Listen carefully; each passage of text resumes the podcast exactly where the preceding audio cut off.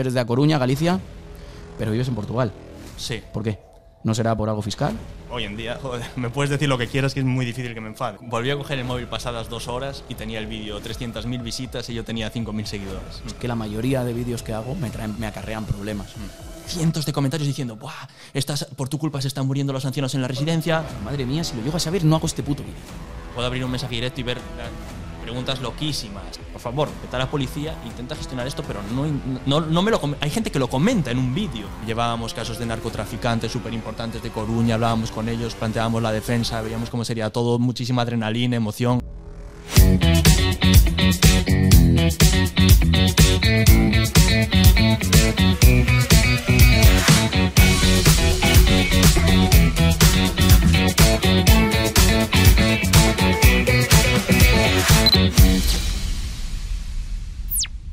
Bienvenidos, bienvenidas a un nuevo vídeo podcast en el canal de Webpositor y hoy tenemos con todos nosotros a Andrés Millán o seguramente lo conoceréis como Lautips, que es uno de los influencers sobre legalidad más importantes de nuestro país y de los más grandes, ¿no? Sí, por ahí andamos. Podríamos decir que sí. Sí, podríamos decir que sí. ¿Qué tal? Todo bien, todo bien. ¿Todo bien? Mil gracias por invitarme, un placer estar aquí contigo y vamos Estamos muy caña. contentos de tenerte aquí, teníamos muchísimas ganas de tenerte aquí y tengo aquí para comentar un montón de cosas. Pero voy a empezar con cómo te defines tú, porque yo te defino como que tú tienes tres trabajos en tu vida diaria a día de hoy. Vamos a ir hablando de toda tu evolución y te defino como influencer, que es un trabajo en sí, ¿vale? Ese contenido que vas generando y esas colaboraciones que vas haciendo, que luego iremos hablando, que también te dan cierta rentabilidad o cierto montante económico, como se podría decir. Tienes también la parte de empresario, empezaste como un emprendedor, pero ahora eres empresario porque gestionas tu propia empresa con, con socios. Y también tienes la parte de abogado, que puedes ejercer más o menos, pero estás ahí metido también, ¿es correcto? Sí, lo cierto es que yo empecé en redes sociales para simplemente compartir lo poco que yo podía saber cuando empecé y a partir de ahí mi negocio bebe de eso. Monté la empresa y todo estaba en torno a la abogacía, así que la verdad que confluyen los tres súper bien. Y vamos a hablar de eso, que normalmente, no me quiero adelantar porque lo tengo más adelante, que siempre me hago un orden y yo soy súper cuadriculado con esto, pero lo normal es montar un negocio y luego eh, toda la parte de marketing digital o las redes sociales, la generación de contenido, montarlo alrededor del negocio. Una vez que has montado el negocio, tú lo has hecho al revés. Primero has empezado a generar contenido y dices, hostia, pues puedo montar este negocio, puedo montar esto, puedo montar lo otro, que también está, está de puta madre, ¿no? No te ha ido mal, ¿no? No, yo la verdad que estoy contento de que haya sido así. Vale. no me quejo. Y antes de empezar, vamos a hablar de unos números que tienes. Tienes actualmente, a día de hoy, en Instagram, 752.000 seguidores. Es una auténtica burrada porque empezaste en marzo de 2020 a subir tu primer vídeo, que ahora hablaremos de eso. En TikTok, 2,3 millones. En LinkedIn, que empezaste a darle caña fuerte hace un año prácticamente, 101.000 seguidores y además ahí no usas técnicas tan clickbait como puedas usar en TikTok o en Instagram, sobre todo en TikTok, sino que haces más reflexiones, etcétera, etcétera, cosa que me parece eh, curiosa. Sí, me porto mejor. Te portas mejor, ¿no? Y te funciona de puta madre, lo estás comprobando. Sí, me gusta, ¿eh? lo estoy disfrutando mucho. Sí, sí. Y en Facebook has empezado recientemente, llevas 20.000, pero es que has empezado recientemente. Y me comentabas ayer que funcionaban muy bien ahora mismo los, los reels de, de Facebook, Sí, ¿verdad? Facebook Reels es como que está pegado ahora mismo. Me lo comentó algún influencer y dije, bueno, ¿por qué no? Simplemente tengo que resubir los vídeos de las otras redes sociales y ver qué pasa. Lo utilizas como un espejo. ¿no? Sí. Del el resto de redes Sí. sociales, no te lleva mucho tiempo y al final es, es algo que también te da visibilidad Mm. y no sé si estás midiendo si te impacta realmente en el negocio, que de eso ya hablaremos ahora. Mm, Es un público más maduro, sí que es verdad. A ver, de momento tengo muy pocos seguidores compartido con el resto de redes, muy pocas visitas. Un vídeo que igual me tiene pf, 3 millones de visitas en TikTok, en Facebook me tiene, yo qué sé, 10.000 o una cosa así. Pero bueno, entran cuatro clientes, cinco, de, de bastante poder adquisitivo normalmente. Cuando hablas de que te entran clientes, que ahora hablaremos de eso, ¿te refieres al lead o que directamente se convierten en clientes? Mm, que se convierten en clientes Vale. en este caso. Sí. Vale. Sí, sí, sí. ¿Vale? Pero algo pasa con YouTube. Algo pasa. Tienes ahí una mala relación con YouTube, ¿no? Sí, sí, sí. Porque te va muy bien en todas las redes sociales, pero luego llegamos a YouTube Sí, y ahí no. sí. A ver, que conste que ahora, a base de resubir shorts, algún seguidor voy cogiendo Sí. también. Pero ponerme a grabar solo para YouTube fue una época de mi vida que lo intenté, para- porque quería diversificar, ver lo que pasaba, tenía un editor que me ayudaba. Compré el micro guay, puse la cámara, me senté y dije, Buah, esto es horrible. Cada vez que quiero grabar, cuando yo grabo para el resto de redes sociales, cojo el móvil, me pongo y es al instante, subir el vídeo, subir el vídeo, subir el vídeo. Grabo siete vídeos muy rápido. Cuando quiero grabar para YouTube es como, qué pereza, me tengo que sentar, tengo que configurar todo. Luego siempre pasa algo, estoy desenfocado, no sé qué. No, no me gusta. Bueno, luego hablaremos de eso. Vale, vale. A ver si mm, podemos hacer que hagas algo en, en- en YouTube. A ¿Tú ver. crees que sí? Eh, Mira que, o sea, que acepto todo tipo de retos, pero YouTube en concreto me da una pereza, pero bueno, veremos. Bueno, y también tienes tu web eh, personal, tu blog personal, Lautips, que desde 2021 está Sí, abandonado es una eso. mierda, Es una mierda, sí. Directamente dices es una mierda. Sí, sí, Vale, fatal. pues también es un activo que podrías usar muy bien. Bueno, pues nada, bienvenido Andrés y vamos ya directamente con eh, la primera sección del video podcast que siempre empezamos por ahí, que llamamos Camino hacia el éxito y mentalidad, donde nos interesa saber un poco cómo has llegado a donde estás ahora, al éxito que has conseguido, cómo empezaste, etcétera, etcétera. Y para ello vamos a empezar con algunas curiosidades previas. Tienes 27 años, ¿es correcto? Naciste Sí. en el 96. Correcto. Eres de A Coruña, Galicia, Sí. pero vives en Portugal. Sí. ¿Por qué? ¿No será por algo fiscal? No, de momento soy residente fiscal en España. A futuro, bastante ponderable. Pero lo, lo que pasa es que yo no sé dónde quiero vivir realmente. Porque este, este año estuve tres meses en Indonesia. Y me encantó. ¿En Bali? Sí, en Bali. Y me encantó. Y dije, joder, igual quiero vivir en Indonesia.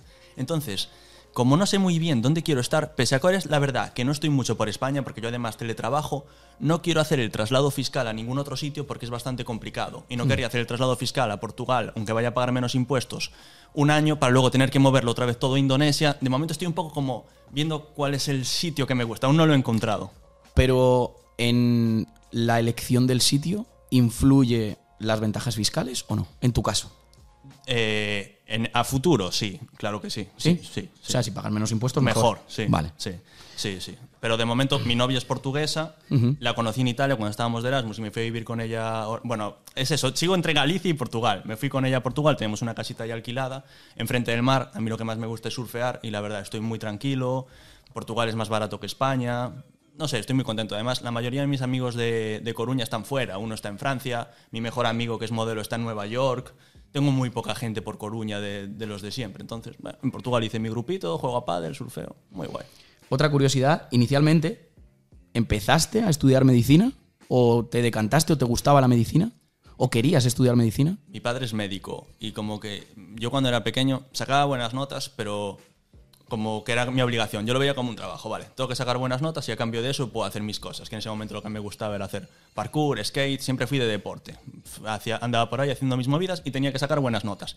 Me daba igual cuál fuera la asignatura. Yo sabía que la cosa era llegar a casa, sentarme y sacar buenas notas. Y fui haciendo eso, mi padre era médico, vale, bachiller biosanitario, pero cuando llegó el momento de hacer selectividad saqué las peores notas en química y biología. Saqué muy buena nota en pues todo lo relacionado con filosofía, lengua, historia. Y dije, yo no valgo para médico, no, no, no me veo, no me gusta esto, no me, no me gusta, no, no sé. Y al final prácticamente de forma aleatoria dije derecho, porque me gusta Bueno, ¿derecho o doble grado de derecho Sí, y AD? sí, te iba a decir, derecho, por un lado, porque me gusta entender las reglas del juego al que todos jugamos. Yo sabía que cuando alguien me reñía por ir con el skate por la calle, yo quería saber si podía contestarlo o no, si tenía razón esa persona o no, como pasa con tantas cosas en la vida. Y, pero como derecho solo era muy letras y yo también había ido por ciencias, dije, pues ADE, para meter algo de números, pero ni sabía lo que era casi, la verdad.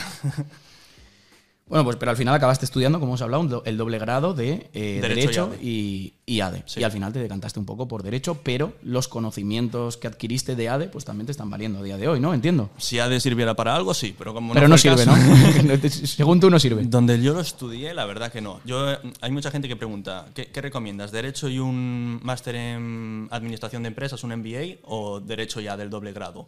Yo particularmente he hecho un MBA que me ha encantado, que es el de Power MBA, y sinceramente creo, relación calidad-precio, mm, me ha sido bastante más útil que ADE. También es verdad que yo actualmente tengo una empresa, entonces veo las cosas y les veo más sentido, más aplicabilidad. En su momento era eso, era un chaval de 20 años, ¿no? Lo que quería era fiesta, tal, y veía cosas de contabilidad y decía, pero ¿qué es esto? Es súper abstracto. No, no le veía la aplicabilidad, pero bueno.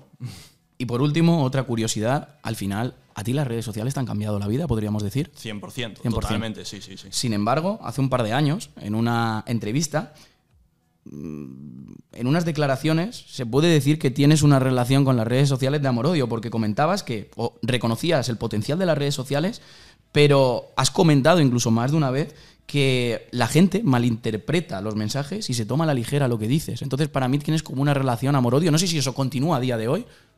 A ver, yo creo que la para mí las redes sociales son una herramienta neutra, como el dinero. Lo puedes es un potenciador, lo puedes utilizar para potenciar el bien, buenos mensajes, cosas útiles, o el mal, digamos, pues eh, pérdidas de tiempo, mensajes negativos, nocivos. Yo, por ejemplo, en mi caso, solo consumo YouTube para, para, aprender en general. De vez en cuando me entretengo con vídeos de surf, eh, algo de deporte y tal.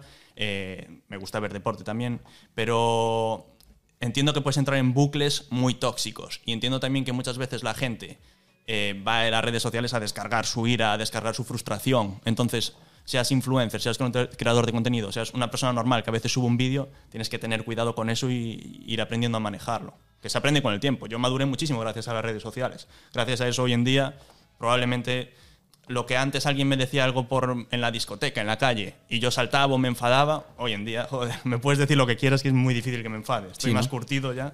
Y como curiosidad, no está aquí en el guion, que por cierto, no ha visto ninguna de las preguntas, no ha querido. Siempre le pregunto a todos los invitados, ¿quieres ver las preguntas? Él me ha dicho, no, pregunta lo que te dé la gana, yo te voy a contestar a todo, o no, no lo sabemos. Mm. Eh, como curiosidad, cuando ahora subes un vídeo a las redes sociales, ¿te piensas lo que vas a decir o lo sueltas directamente sin pensar, sin tener en cuenta las consecuencias que pueden tener tus palabras? Lo pienso siempre, sí. Antes no. Antes eras, al principio cuando subías los vídeos, quizá no lo pensabas tanto creo que lo pensaba lo mismo, pero lo entendía peor. Entonces, o sea, ahora ya he visto cómo se pueden malinterpretar ciertas cosas. He ido entendiendo cómo la gente puede entender ciertos mensajes, cómo hay que ser contundente con algunas cosas y no tanto con otras, y cómo hay sitios en los que resumir, sitios en los que no. Entonces, yo siempre he tenido cuidado. Joder, cuando subes el primer vídeo vas cagado. Yo cuando subí el primer vídeo tuve bastante cuidado. Lo que pasa es que no, no, sabía bien lo que era tener cuidado. Hmm. Ahora ya lo sé mejor. Sé en qué temas tienes que tener más cuidado con entrar. Y eso se consigue con la práctica. Sí, claro, claro, claro. Bueno, pues vamos con quién es Andrés y qué es y dónde nace la idea de Lautips. Son dos preguntas en una. Ahí tienes. Pues soy un, chaval que me gusta mucho la libertad, organizarme a mi manera, aprender. Ahora mismo me, encanta aprender. Antes no lo sabía y con el tiempo me fui dando cuenta de que me encanta aprender de diversas cosas. Y un día me dio, pues yo llevaba tiempo en la carrera de Derecho pensando, ¡buah, qué bien iría! Subir vídeos, pequeñas píldoras resumidas sobre cómo funciona la ley, cosas que la gente no sabe de cómo hacer la declaración de la renta, puede entrar mi casero eh, si yo soy el inquilino sin mi consentimiento. Eso es lo que decía, puedo ir con el skate por la carretera.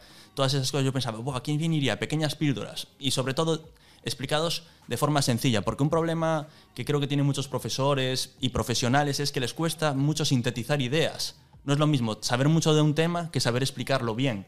Y yo como que soy una persona que igual no entiendo las cosas muy rápidamente ni muy fácilmente. Lo veía en compañeros de mi carrera que pues veían una cosa y muy rápido la sabían hacer. Yo siempre tenía que pasar por un proceso de entenderlo, replanteándomelo, entonces replanteármelo. Entonces creo que gracias a eso he aprendido a explicar las cosas bien, porque a mí mismo me cuesta entenderlas. Entonces pensaba, Buah, yo creo que podría ser bueno para explicar estas cosas, pero no me animaba, no me animaba, terminé la carrera Empecé el máster de abogacía y con 23 años, un día que vimos una clase súper interesante sobre la ocupación, eh, un profesor dio unos tips que me encantaron. Salí de clase, yo había escuchado en un vídeo en YouTube a un chico hablar de que el CEO de Snapchat estaba diciendo que TikTok iba a ser la red social más pegada en el 2020, que iba a ser la leche, que iba a ser increíble, que ya el año pasado ha ido muy bien. dije, va, ¿qué más me da? Si no me conoce nadie ahí, voy a probarlo. Voy a subir un vídeo hablando de la ocupación en concreto. Y y lo subí y fue muy, muy, muy bien. Subí ese vídeo y a partir de ahí me quedé enganchadísimo. y a partir de ahí, no paré, otro. Eso fue en marzo de 2020, más o menos. No paré ni un día desde ahí. Entonces ahí fue cuando nació realmente, marzo de 2020, Lautips. Sí. Creo que fue en febrero, la verdad. Y fue TikTok. Sí. Luego Instagram. Sí. YouTube, lo intentaste. Me arrepiento de haber tardado tanto de empezar en Instagram. ¿Cuánto tardaste? Aproximadamente en empezar en Instagram a partir de marzo de 2020 que subes tu primer vídeo? Yo creo que tres meses o cuatro. Bueno, tampoco tardas tanto. Sí, pero tenía que haber empezado al día siguiente. ¿Qué más ¿no? sabes? No lo hice por vergüenza, no lo hice por la, por la barrera mental esa que decía, ay, en TikTok como no me conoce la gente no me importa, pero en Instagram, ¡buah, qué corte! Si pudieras volver a esa época, ¿cambiarías algo? ¿De tus inicios? Mm, eso, me hubiera gustado empezar antes, ya cuando estaba en Derecho. Lo que pasa es que es eso, en Derecho estás en la carrera, con gente que te conoce, bueno, te cuesta más empezar, pero pero bueno, creo que al fin y al cabo empecé bastante pronto, dentro de lo que cabe, y estoy, estoy muy contento. Todo, las cagadas que hice, que fueron muchas, me vinieron bien para aprender. Entonces, mm, la verdad es que no cambiaría nada. bueno, yo soy de los que piensa que todos vamos a cometer errores varias veces al año, varias veces a la semana, pero el aprender de ellos y la velocidad en la que los corriges, pues es, que es lo que tú estás comentando, ¿no? totalmente. En tu página web, en la de Lautips, esa que a partir de 2021 la abandonas y dices Sí, que es una mierda, para nada, sí. eh, tenías un mensaje muy contundente que decía, pretendo llegar a la mayor cantidad de gente para que conozcan las reglas del juego. Salimos del colegio sin tener ni idea de leyes y está en tus manos informarte para cambiar esto. Mi lema es que no te la líen. ¿Esto sigue estando vigente? 100%. Sí, eso sí. Debe ser la única frase de toda la, De toda la web que- Eso que está perfecta, la verdad me ha gustado. O sea, que sigue siendo tu mensaje y uno de los motivos que te llevaron a empezar todo esto, ¿verdad? Sí, por no decir el motivo principal, la verdad. Y tres años después lo siguen manteniendo. Sí, Eso es sí. muy importante. Sí, sí, Joder, sí. Qué bien. Estábamos hablando de. Oye, tu primer vídeo en TikTok fue en marzo de 2020. Aunque ya llevabas tiempo queriendo subir vídeos como, como has comentado. Tres años después tienes más de dos millones de seguidores en TikTok. Mm, ya has comentado cuál fue tu impulso, pero ya tenías un mínimo de experiencia para subir vídeos, ¿no?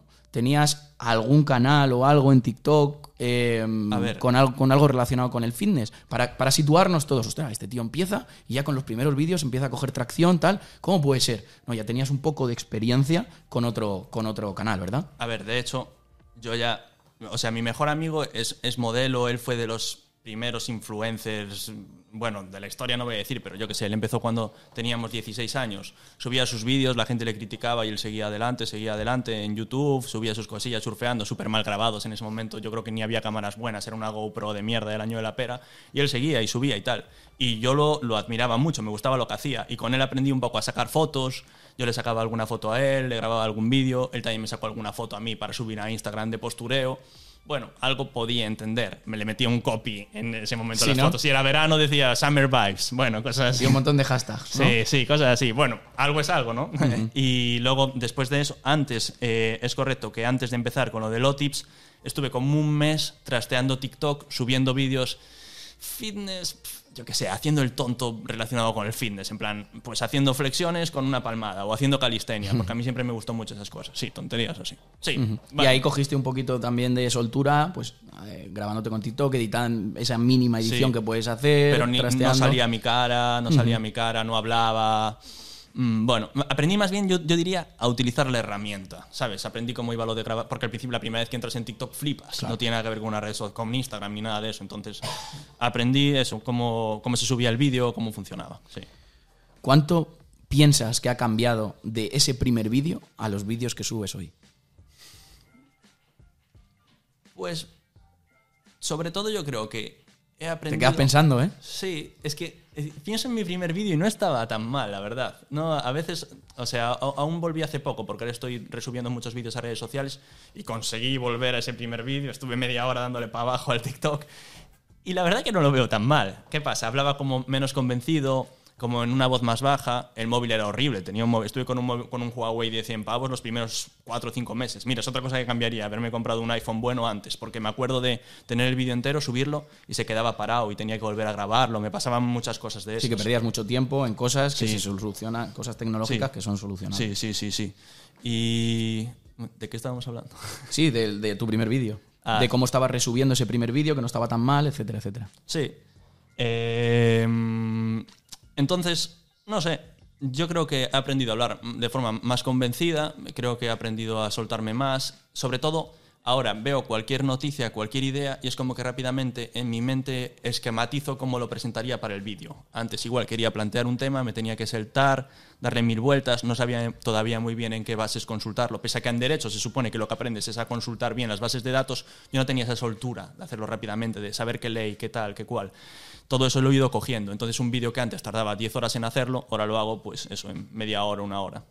O sea, antes tardabas, cuando empezaste, casi 10 horas en hacer un vídeo. Sí, igual subía... En, en ese momento Un vídeo de un minuto, prácticamente. fue justo antes de la pandemia y era como que tenía bastante tiempo libre, estaba haciendo el máster de abogacía, pero cuando fue el tema de la pandemia eh, empezaron a ser clases más a distancia, ya se- había esa vibración y era como que no se hacía mucho, entonces salía de, de clase, llegaba a casa y me, ponía todo el rato con los vídeos desde el primero. Entonces sí, estaba prácticamente todo el día para hacer un vídeo. Pero por el medio me valía para hacer los deberes del máster, ¿sabes? Sí, ¿no? Hacía los deberes del máster, preguntaba una cosa relacionada con derecho y decía, ah, pero esto da para un vídeo. Yo creo que rápidamente también supe aprender a identificar las cosas que le afectan a la gente y que le importan. Sabía distinguir los temas de los que podía hablar en TikTok y suponía que a la gente le iban a gustar de temas que a todo el mundo le dirán igual. ¿Cuándo te das cuenta que lo que haces, porque tú empiezas en 2020, subes tu primer vídeo, pero claro, para ser constante en algo, tienes también que recibir esos, eh, digamos, inputs positivos de que te está funcionando, etcétera, etcétera. ¿Cuándo te das cuenta tú que esto funciona y, y por qué? Con el primer vídeo. ¿Con el primero ya nada más? Sí, lo subí, fue viral y. ¿Fue viral el primero? Sí. Me cago en la leche. Sí, sí, tío. ¿Cuánto- ¿Cuántas visitas cogió y en cuántos días? En- yo subí el vídeo, eh, volví a coger el móvil pasadas dos horas y tenía el vídeo 300.000 visitas y yo tenía 5.000 seguidores. Fue la hostia. Sí. Y te ríes, ¿eh? Te descojonas. Sí, es que, que conste que lo tenía muy ¿Cómo te sentiste en ese momento? Muy bien, pero era como que ya suponía que iba a pasar eso. Te lo juro, porque siempre Sí, pero mucha gente supone que pueden pasar Sí, un montón de sí. cosas y luego no puede Sí, funcionarte. y es verdad. Y luego podría no haber funcionado, igual diría, ah, ya sabía que no iba a funcionar. Pero sin- sinceramente, eh, sí, te- llevaba tanto tiempo pensando, es que sé que estos vídeos pueden ir bien, sé que son temas que le interesan a la gente, sé que la gente comenta eso. Es que eh, estoy con- hablando con mis amigos y todos comentan, oye, ¿cómo funcionará esto? ¿Cómo funcionará el alquiler? ¿Qué pasa con los ocupas? Era un tema que se comentaba en la televisión, era un tema que se comentaba todo el rato por todos lados. Sabía que era un tema que interesaba y sabía que lo podía explicar de forma fácil, sencilla no tenía por qué ir mal. Podía haber ido mal, sí, pero como que en el fondo no me sorprendió tanto, ¿sabes? Me lo podía esperar un poco. Y la verdad que, que eso, que fue la leche. Lo subí tres horas, fue, fue, fue genial y dije, ala, pa'lante. Ahora sí que, o sea, he confirmado esa creencia que tenía de que a la gente le interesaba el derecho. Además, yo he aprendido haciendo el vídeo, aprendí muchísimo. Yo ¿Qué sabía yo de derecho haciendo, haciendo el máster de abogacía? No sabía prácticamente nada. De hecho, ese vídeo fue prácticamente una copia de lo que nos explicó el profesor en clase. Un profesor que sí que sabía de verdad. Y a partir de ahí empecé a aprender más, estudiar más. Es que al final fue muy bueno porque fue toda una retroalimentación. Yo aprendía más derecho, que a la vez me servía para, para sacar mejores notas, que a la vez me servía para crecer en la red social. En ese momento yo no tenía ningún objetivo, simplemente crecer. ¿Y puede ser que el éxito que estabas cosechando dentro de la red social te impulsara a estudiar más? Sí. Decir, hostia, quiero más. O sea, que- Un millón por ciento. sí, ¿no? Un millón a lo mejor sin las redes sociales y sin ese impulso que te estaban dando, sin ese éxito que estabas cosechando, no hubieras estudiado tanto. Muy probablemente. De hecho, yo no estudiaba tanto. Yo cuando empecé en la carrera, el primer año, saqué muy buenas notas y a partir de ahí, como que me fue aburriendo, se fue haciendo- un, doble grado se hace largo, ¿eh? Son cinco años y medio. Sí, sí, empecé con una media de nueve y fui bajando, ocho, siete, luego al final ya seis, seis y pico, fui bajando mucho. El máster de abogacía sí que es verdad que es más práctico y me gustaba más. Yo creo que eso también fue lo que me impulsó más a empezar a hacer vídeos, porque la carrera era todo muy teórico. El máster ya tenías a un profesor que era un tío que era abogado, eh, una profesora que era fiscal, te interesaba mucho más lo que decía y mm, ya me empezaba a gustar de verdad. ¿Cuál crees que es el secreto de, de los éxitos de tus contenidos? Si nos lo llevamos a la práctica y para toda la gente que nos esté escuchando o viendo, eh, ¿cuáles dirías que es el secreto del éxito de, de esos contenidos? Porque ayer cuando estábamos cenando me decías que yo tengo muy claro cuándo un contenido en TikTok o en Instagram me va a funcionar o no. Puedo fallar y a veces es al revés, pero la verdad que estadísticamente más o menos suele acertar. Y yo creo que la clave es ser capaz de sintetizar bien ideas. A la gente, la- los abogados, los técnicos se suelen ir mucho por las ramas. Aprender a sintetizar bien una idea importa mucho. Yo grabo primero todo el vídeo y luego hago la intro. La intro es importantísima en TikTok. Tienes que llamar la atención en los 3-4 primeros segundos. No hay una sola palabra que sobre. Yo en mi intro es eso. Busco sinónimos, busco la forma de convertir tres palabras en una. Intento mucho que sea importante. Voy también bastante de lo genérico a lo concreto. Si quiero hablar de eh, unos gastos hipotecarios abusivos, no te voy a hablar de eso desde el principio en el vídeo. Te voy a hablar de, ¿tienes una hipoteca? Esto te interesa, porque hay muchísima más gente que tiene una hipoteca que, que tenga los concretos gastos hipotecarios abusivos, o igual ni siquiera saben de lo que les estoy hablando. Entonces primero les pongo en contexto. Invito a que mencionen a gente que pueda tener, para mí una estructura muy buena de vídeo sería, tienes una hipoteca, esto te interesa. Menciona a quien tenga una casa porque probablemente también le afecte. Entonces es como que en los cuatro primeros segundos del vídeo ya La hay gente que ni se va a ver el vídeo y que ya está mencionando gente. Un chaval, ah, mira, mi padre tiene una hipoteca. No tengo ni idea de lo que me está diciendo este tío, pero voy Pero a mencionar igual, a mi padre. Claro. Entonces eso sería un poco la estructura. Luego también poner noticias, a mí me va muy bien. Poner Actualidad. noticias como que refuerzan, sí. Pero mm, quiero decir, incluso si voy a hablar de un tema de actualidad, si lo hago con una noticia de fondo, una noticia en pantalla, es como que refuerza más lo que voy a decir. No sé, lo he notado. Si hago el mismo vídeo con la noticia, sales con ella- la noticia de sí. fondo, que a veces sales con el scroll que va bajando, etcétera, etcétera. Haces así. Sí, y va bien eso. Y también combinar un poco. Al, al final la gente puede estar viendo a la vez el titular y oyendo lo que tú estás diciendo. Entonces, a veces combino un titular que dice una cosa con yo decir otra. Y es como dos mensajes en tres segundos, ¿sabes? Por un lado hay el titular que pone muchísimo cuidado con esta nueva estafa y por otro lado yo estoy diciendo nunca dejes tu número de teléfono a no sé qué. ¿Sabes? Son como dos mensajes impactándote.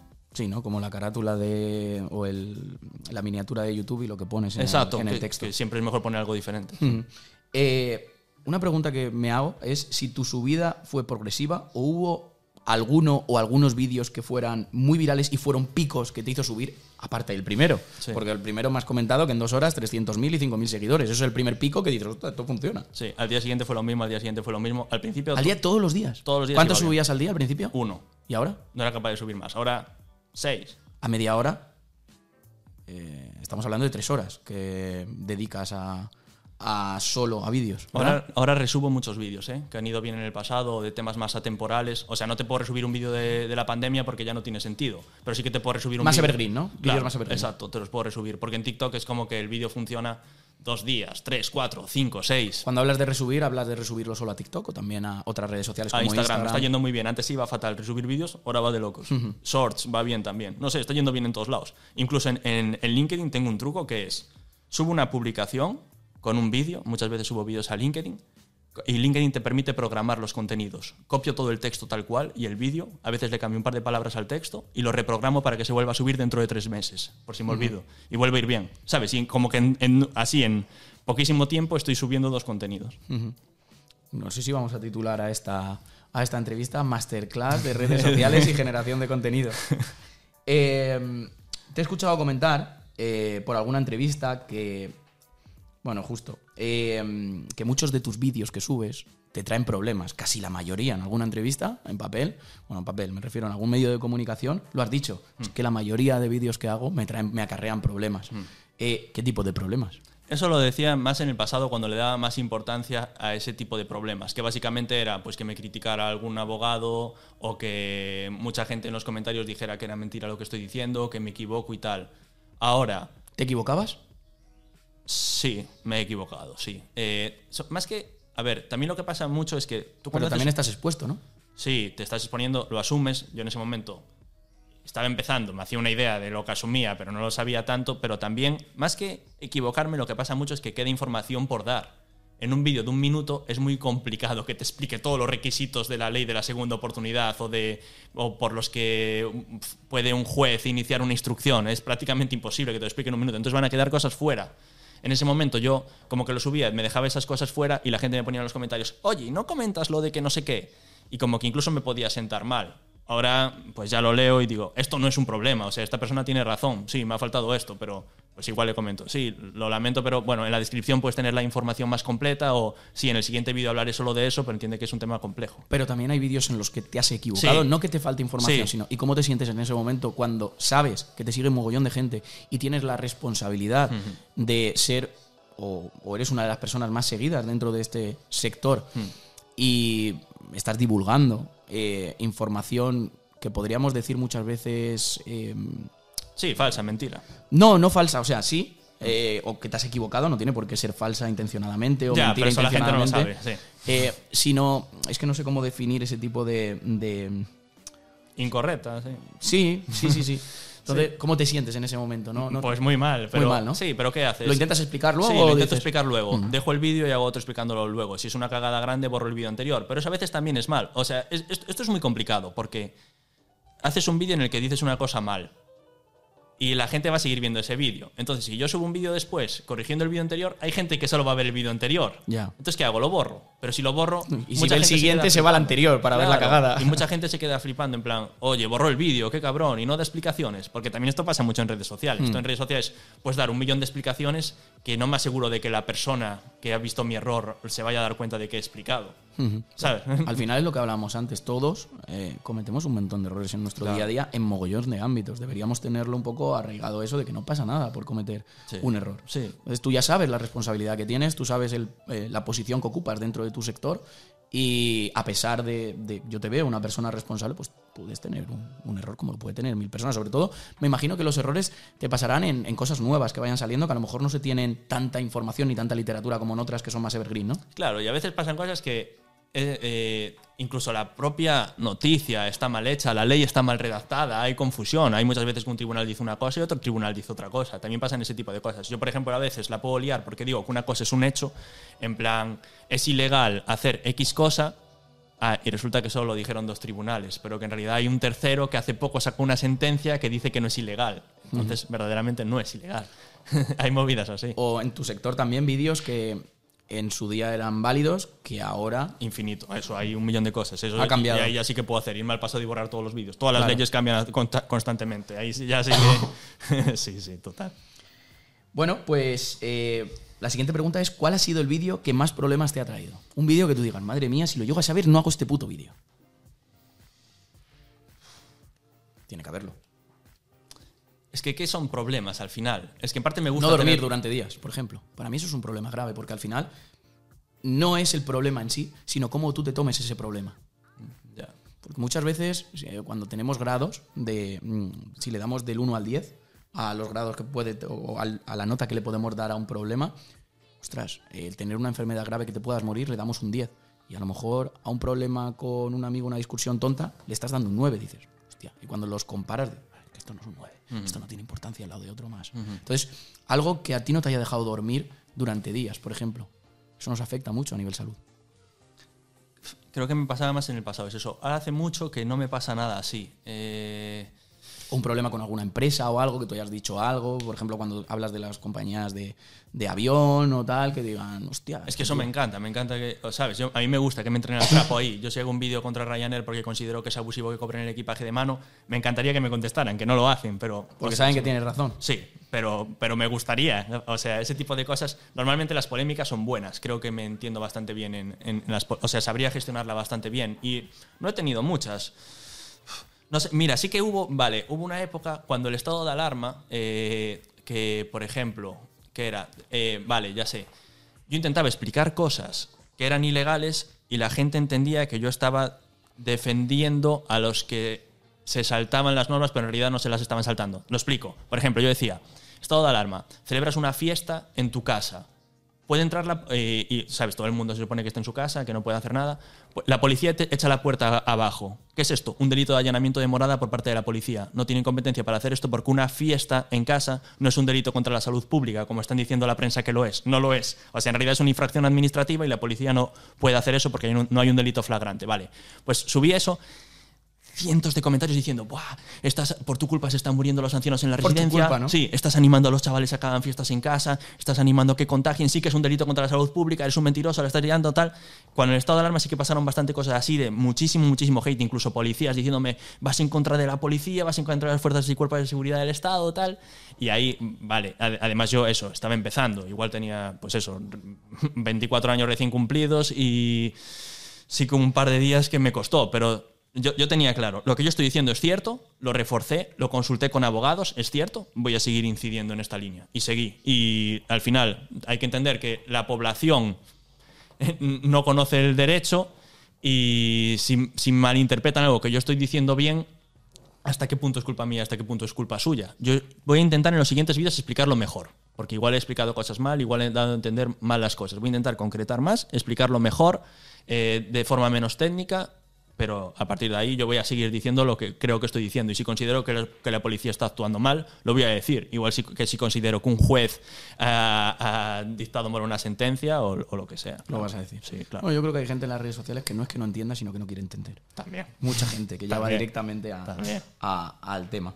Eh, ¿Y la anécdota más rara que te haya ocurrido con algún vídeo? Una anécdota que te diga, esto es no, pf, sorprendente. Yo sabes qué pasa, que soy bastante plano, en el sentido de que es como que nada me pone muy contento ni nada me pone muy triste y como que na- nada me sorprende demasiado, ¿sabes? Eh, pf, no sé, es que tengo tantas preguntas, cosas, pues yo puedo hablar un mensaje directo, puedo abrir un mensaje directo y ver preguntas loquísimas, en plan, me puedo tirar a mi abuela, cosas así, es legal que me- o es incesto, no sé, cosas, pero sé que es una broma al final, ¿sabes? Poca cosa, la verdad. Eso, muchas preguntas absurdas, que no sé si son verdad o mentira. Gente que sí que me cuenta problemas suyos graves, complicados, que son situaciones difíciles para mí, porque al final yo no estoy haciéndote un asesoramiento legal cuando estoy en redes sociales. Y hay gente que me está contando temas complejísimos por, por un audio, que me está contando pues que tiene un problema de abusos, no sé qué, me está mandando un audio así. Yo no soy abogado penalista y son situaciones complicadas de gestionar, que intento ponerme en el papel de la persona, darle un par de consejos, decirle, oye, si tienes problemas en tu casa, vete inmediatamente a la policía, explícaselo a un policía, contacta con un abogado, resuelve esta situación, pero es que este no es el medio para que me lo cuentes tampoco, porque tú, tú mismo puedes tener problemas por contármelo así. Yo no sé si la persona que, que, te pega, que abusa de ti, tiene acceso a tu móvil, ¿sabes? Podrías buscarte un problema grave. Entonces, por favor, vete a la policía, intenta gestionar esto, pero no, no, no me lo Hay gente que lo comenta en un vídeo directamente. No es ni siquiera que me mande un mensaje privado. Sí, sí, que es público. Me, lo comenta en público. ten cuidado. Ya. Eh, con los números que tienes, y justo me viene de lujo lo que estamos hablando, te llegarán muchísimos mensajes privados todos los días. Sí. ¿Cuántos mensajes privados te pueden llegar al día? Entre todas las redes sociales. Pues multiplica uno por minuto, por 60, por 24. ¿Sí? Más o menos tienes medido que es uno por minuto. A ver, y algunos con audios, ¿no? Hay kilométricos. Con audios infinitos, sí. Depende del día.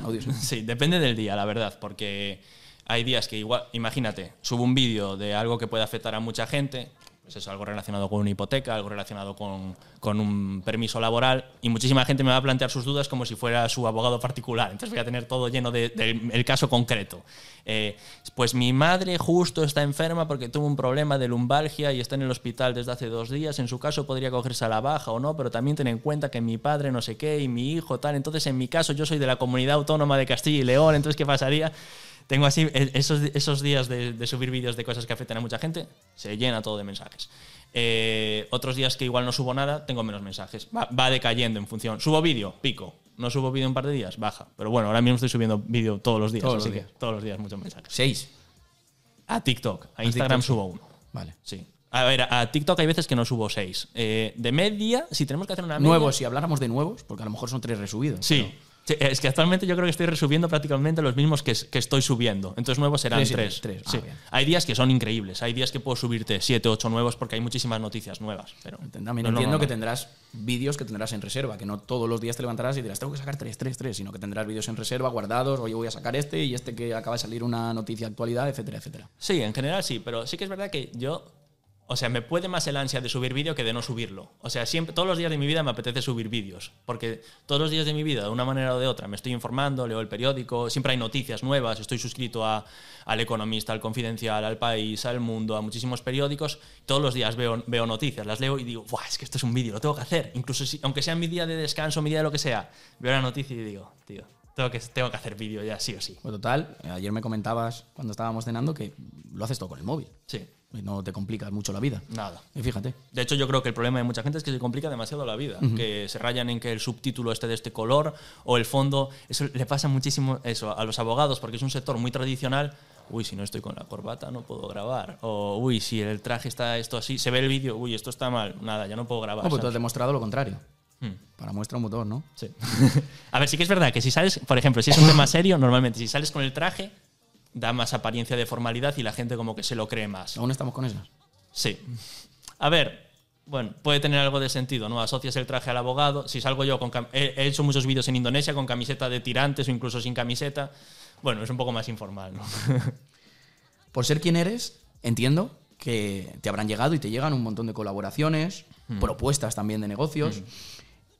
Esto no se cuenta mucho en el mundo de los influencers, cómo te llegan esas colaboraciones, si alguien te intenta engañar o intenta barrer para casa, etcétera, etcétera. Cuéntanos un poco cómo es este mundillo detrás de una persona que tiene una influencia muy grande dentro de un sector. ¿Cómo te llegan esas colaboraciones? Si, si aceptas todo tipo de colaboraciones o no. Eh, ¿Cuáles son tus valores en este sentido de si algo yo no lo he usado, no lo voy a, no lo voy a recomendar o acepto de todo? Vale. Fíjate, te he tirado 25 preguntas en una. Sí. Pero es que me interesa mucho este tema porque cada uno aquí aplica de una forma. Bueno, voy a empezar por el final entonces. Yo no soy tan radical como de como que si algo no lo he usado no, no voy a hablar de eso. Lo que intento es probarlo siempre antes. A mí me gusta mucho leer, hacer cursos y normalmente las cosas a las que más suelo hacer publicidad son cursos, másters, FPs, historias así. Entonces, si, si es posible que lo pruebe o que al menos tenga acceso a alguno de los módulos para ver si me gusta, pues perfecto. Yo puedo no haber hecho un curso concreto de inteligencia artificial, pero me parece que la inteligencia artificial para los abogados es algo interesante y aplicable. Entonces voy a decir, vale, mira, dame acceso a un módulo y si me gusta, te hago la publicidad. Entonces haría algo así. ¿Y cómo me entran esas cosas? Pues normalmente simplemente un, correo electrónico a, a- a mi bandeja de entrada diciendo, oye, tenemos este nuevo servicio o producto, eh, nos gustaría que hablaras de él de esta forma y de esta forma. Yo tengo mis principios, si es algo que vaya contra ellos no lo voy a hacer, si es algo que me parezca un mal servicio, un mal producto, eh, eso. Casas de apuestas, eh, alcohol, etcétera, no lo patrocinaré. Y luego siempre intento que yo pueda hacer el contenido de forma orgánica. No solo porque la gente se lo va a creer más, sino porque tiene muchísimo más sentido. Al final, muchas veces las marcas te piden una publicidad que es súper rígida, con palabras que parece que eres un robot. Odio eso. No, eso no funciona, tío. Odio eso, ya, pero sí, las agencias de marketing siguen, siguen en esas, ¿eh? Sí, sí, sí. Tengo muchísimas. Yo te enseño guiones y. ¿Sí? Bueno, supongo, no sé si te sorprenderá, no sé si lo verás tú en tu día a día, pero. pff, Bueno, te, cosas ayer cuando estábamos cenando no se puede decir la, Mm. la persona, pero en este caso yo te comentaba que era, oye, para hacer publicidad de esto, cuando tú quieras, como tú quieras, no quiero nada eh, como estás haciendo otro tipo de publicidad con un guion, etcétera, etcétera. ¿no? Tiene que salir de ti, tienes que haberlo probado, tienes que usarlo y tienes que sentirte orgulloso de haberlo usado, de haberlo probado, etcétera, etcétera. Creo que esa es la mejor forma, porque yo lo he vivido así, como tal, es lo que mejor funciona y tú lo estás corroborando también. Totalmente. Yo, de hecho, el otro día, eh, yo tengo en mi bandeja de entrada de correo electrónico hecho un desastre. Llevaba tiempo queriendo organizarla. Entré en Udemy y dije, voy a hacer algún curso baratito que, funcione bien solo para esta cosa concreta. Vi uno que costaba 15, 15 euros, que era de gestión del correo electrónico, Google Calendar y Tasks, y dije, venga, voy a probarlo. Lo hice, 15 euros. Tardé en hacerlo dos horas. Hubo cosas que me valieron, cosas que no me valieron para nada. Subí una story diciendo textualmente lo que estoy diciendo. Oye, un curso guapo por 15 pavos que me resolvió un par de cosas. Tenía clics en el enlace en nada de tiempo, 1500 clics en el enlace, ¿sabes? Sé que, sé que, o sea, es que el tío que hizo el curso estaría encantado. Claro. Porque sin haber contactado conmigo en mi vida, igual le vendí, yo qué sé, 200 cursos, una cosa así. Y fue súper orgánico y fue porque lo sentí.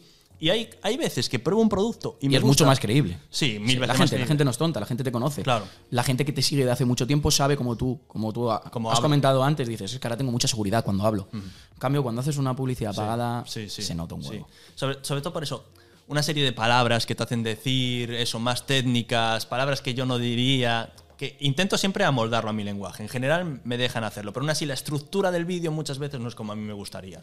Pero bueno, si es un producto que me gusta y, y la marca quiere que se haga así, pues a veces paso por el aro. Has comentado que te gusta probar el producto. O sea, yo contacto contigo, por ejemplo, y te digo, prueba este producto. eh, y luego hazme una review del producto. ¿Qué pasa si no te gusta el producto? ¿O es una mierda? ¿O no estás de acuerdo con lo que ofrece? ¿O No haría, la, no haría la publicidad. No creo que... ¿No hablarías mal tampoco? Creo que no. A ver, es que... Pero ya te han regalado el... Ah, bueno. Problema suyo. Vale. Sí, no... Que tú se lo dices por adelantado, oye, si no me gusta, Claro, no voy a hacer nada. Por supuesto. Ni para mal ni para bien. Por supuesto. De hecho, yo tengo una agencia de representación con la que tengo exclusividad. Ellos llevan un 20% de cada colaboración que me entre. Y muchas veces me dicen, oye, ¿te encaja una colaboración con esta marca? Y yo digo, en principio sí, me gusta la marca. Pero a ver el producto. Y luego decido. No, no- no me caso con nadie. Dicen, pero hay que decirles que sí, ya, no sé qué. Yo digo, yo no digo que sí, ya. Yo hasta que no vea qué es exactamente lo que tengo que decir, porque me puede gustar la marca, pero puede ser una, una cosa concreta que considere una tontería, algo inútil, lo que sea. Déjame verlo. Y si no me gusta, digo, no, de esto no voy a hacerlo. Bueno, hemos hablado un montón de las redes sociales, de tu vida como influencer. Vamos a pasar un poco a ese cambio que haces. ¿En qué momento decides fundar tu empresa junto con otros dos socios? ¿En qué momento? Pues fue- no fue una decisión, la verdad que fue suerte, más que nada. Yo llevaba tiempo que mi fuente de ingresos principal era hacer colaboraciones con marcas, que era algo que no me gustaba mucho porque eso me estaba quitando libertad. Eso hace que yo dependa de una marca. A mí depender de las marcas no me gusta mucho porque tienes que subir el vídeo a la hora que ellos quieren, el día que ellos quieren. Dependes de que igual ahora están sin presupuesto y no te entra nada en unos meses. O sea, igual un mes ganas 10.000 euros y luego estás cinco meses sin ganar un duro, ¿sabes? Y yo tenía muchísima gente preguntándome sobre si les podía ayudar con sus consultas jurídicas. Y en ese momento se los reenviaba a mi bufete de abogados y ni los podía gestionar. O sea, cogía un cliente de cada mm, ciento, ¿sabes? Y lo que se hace mucho entre abogados es pasarse clientes entre sí.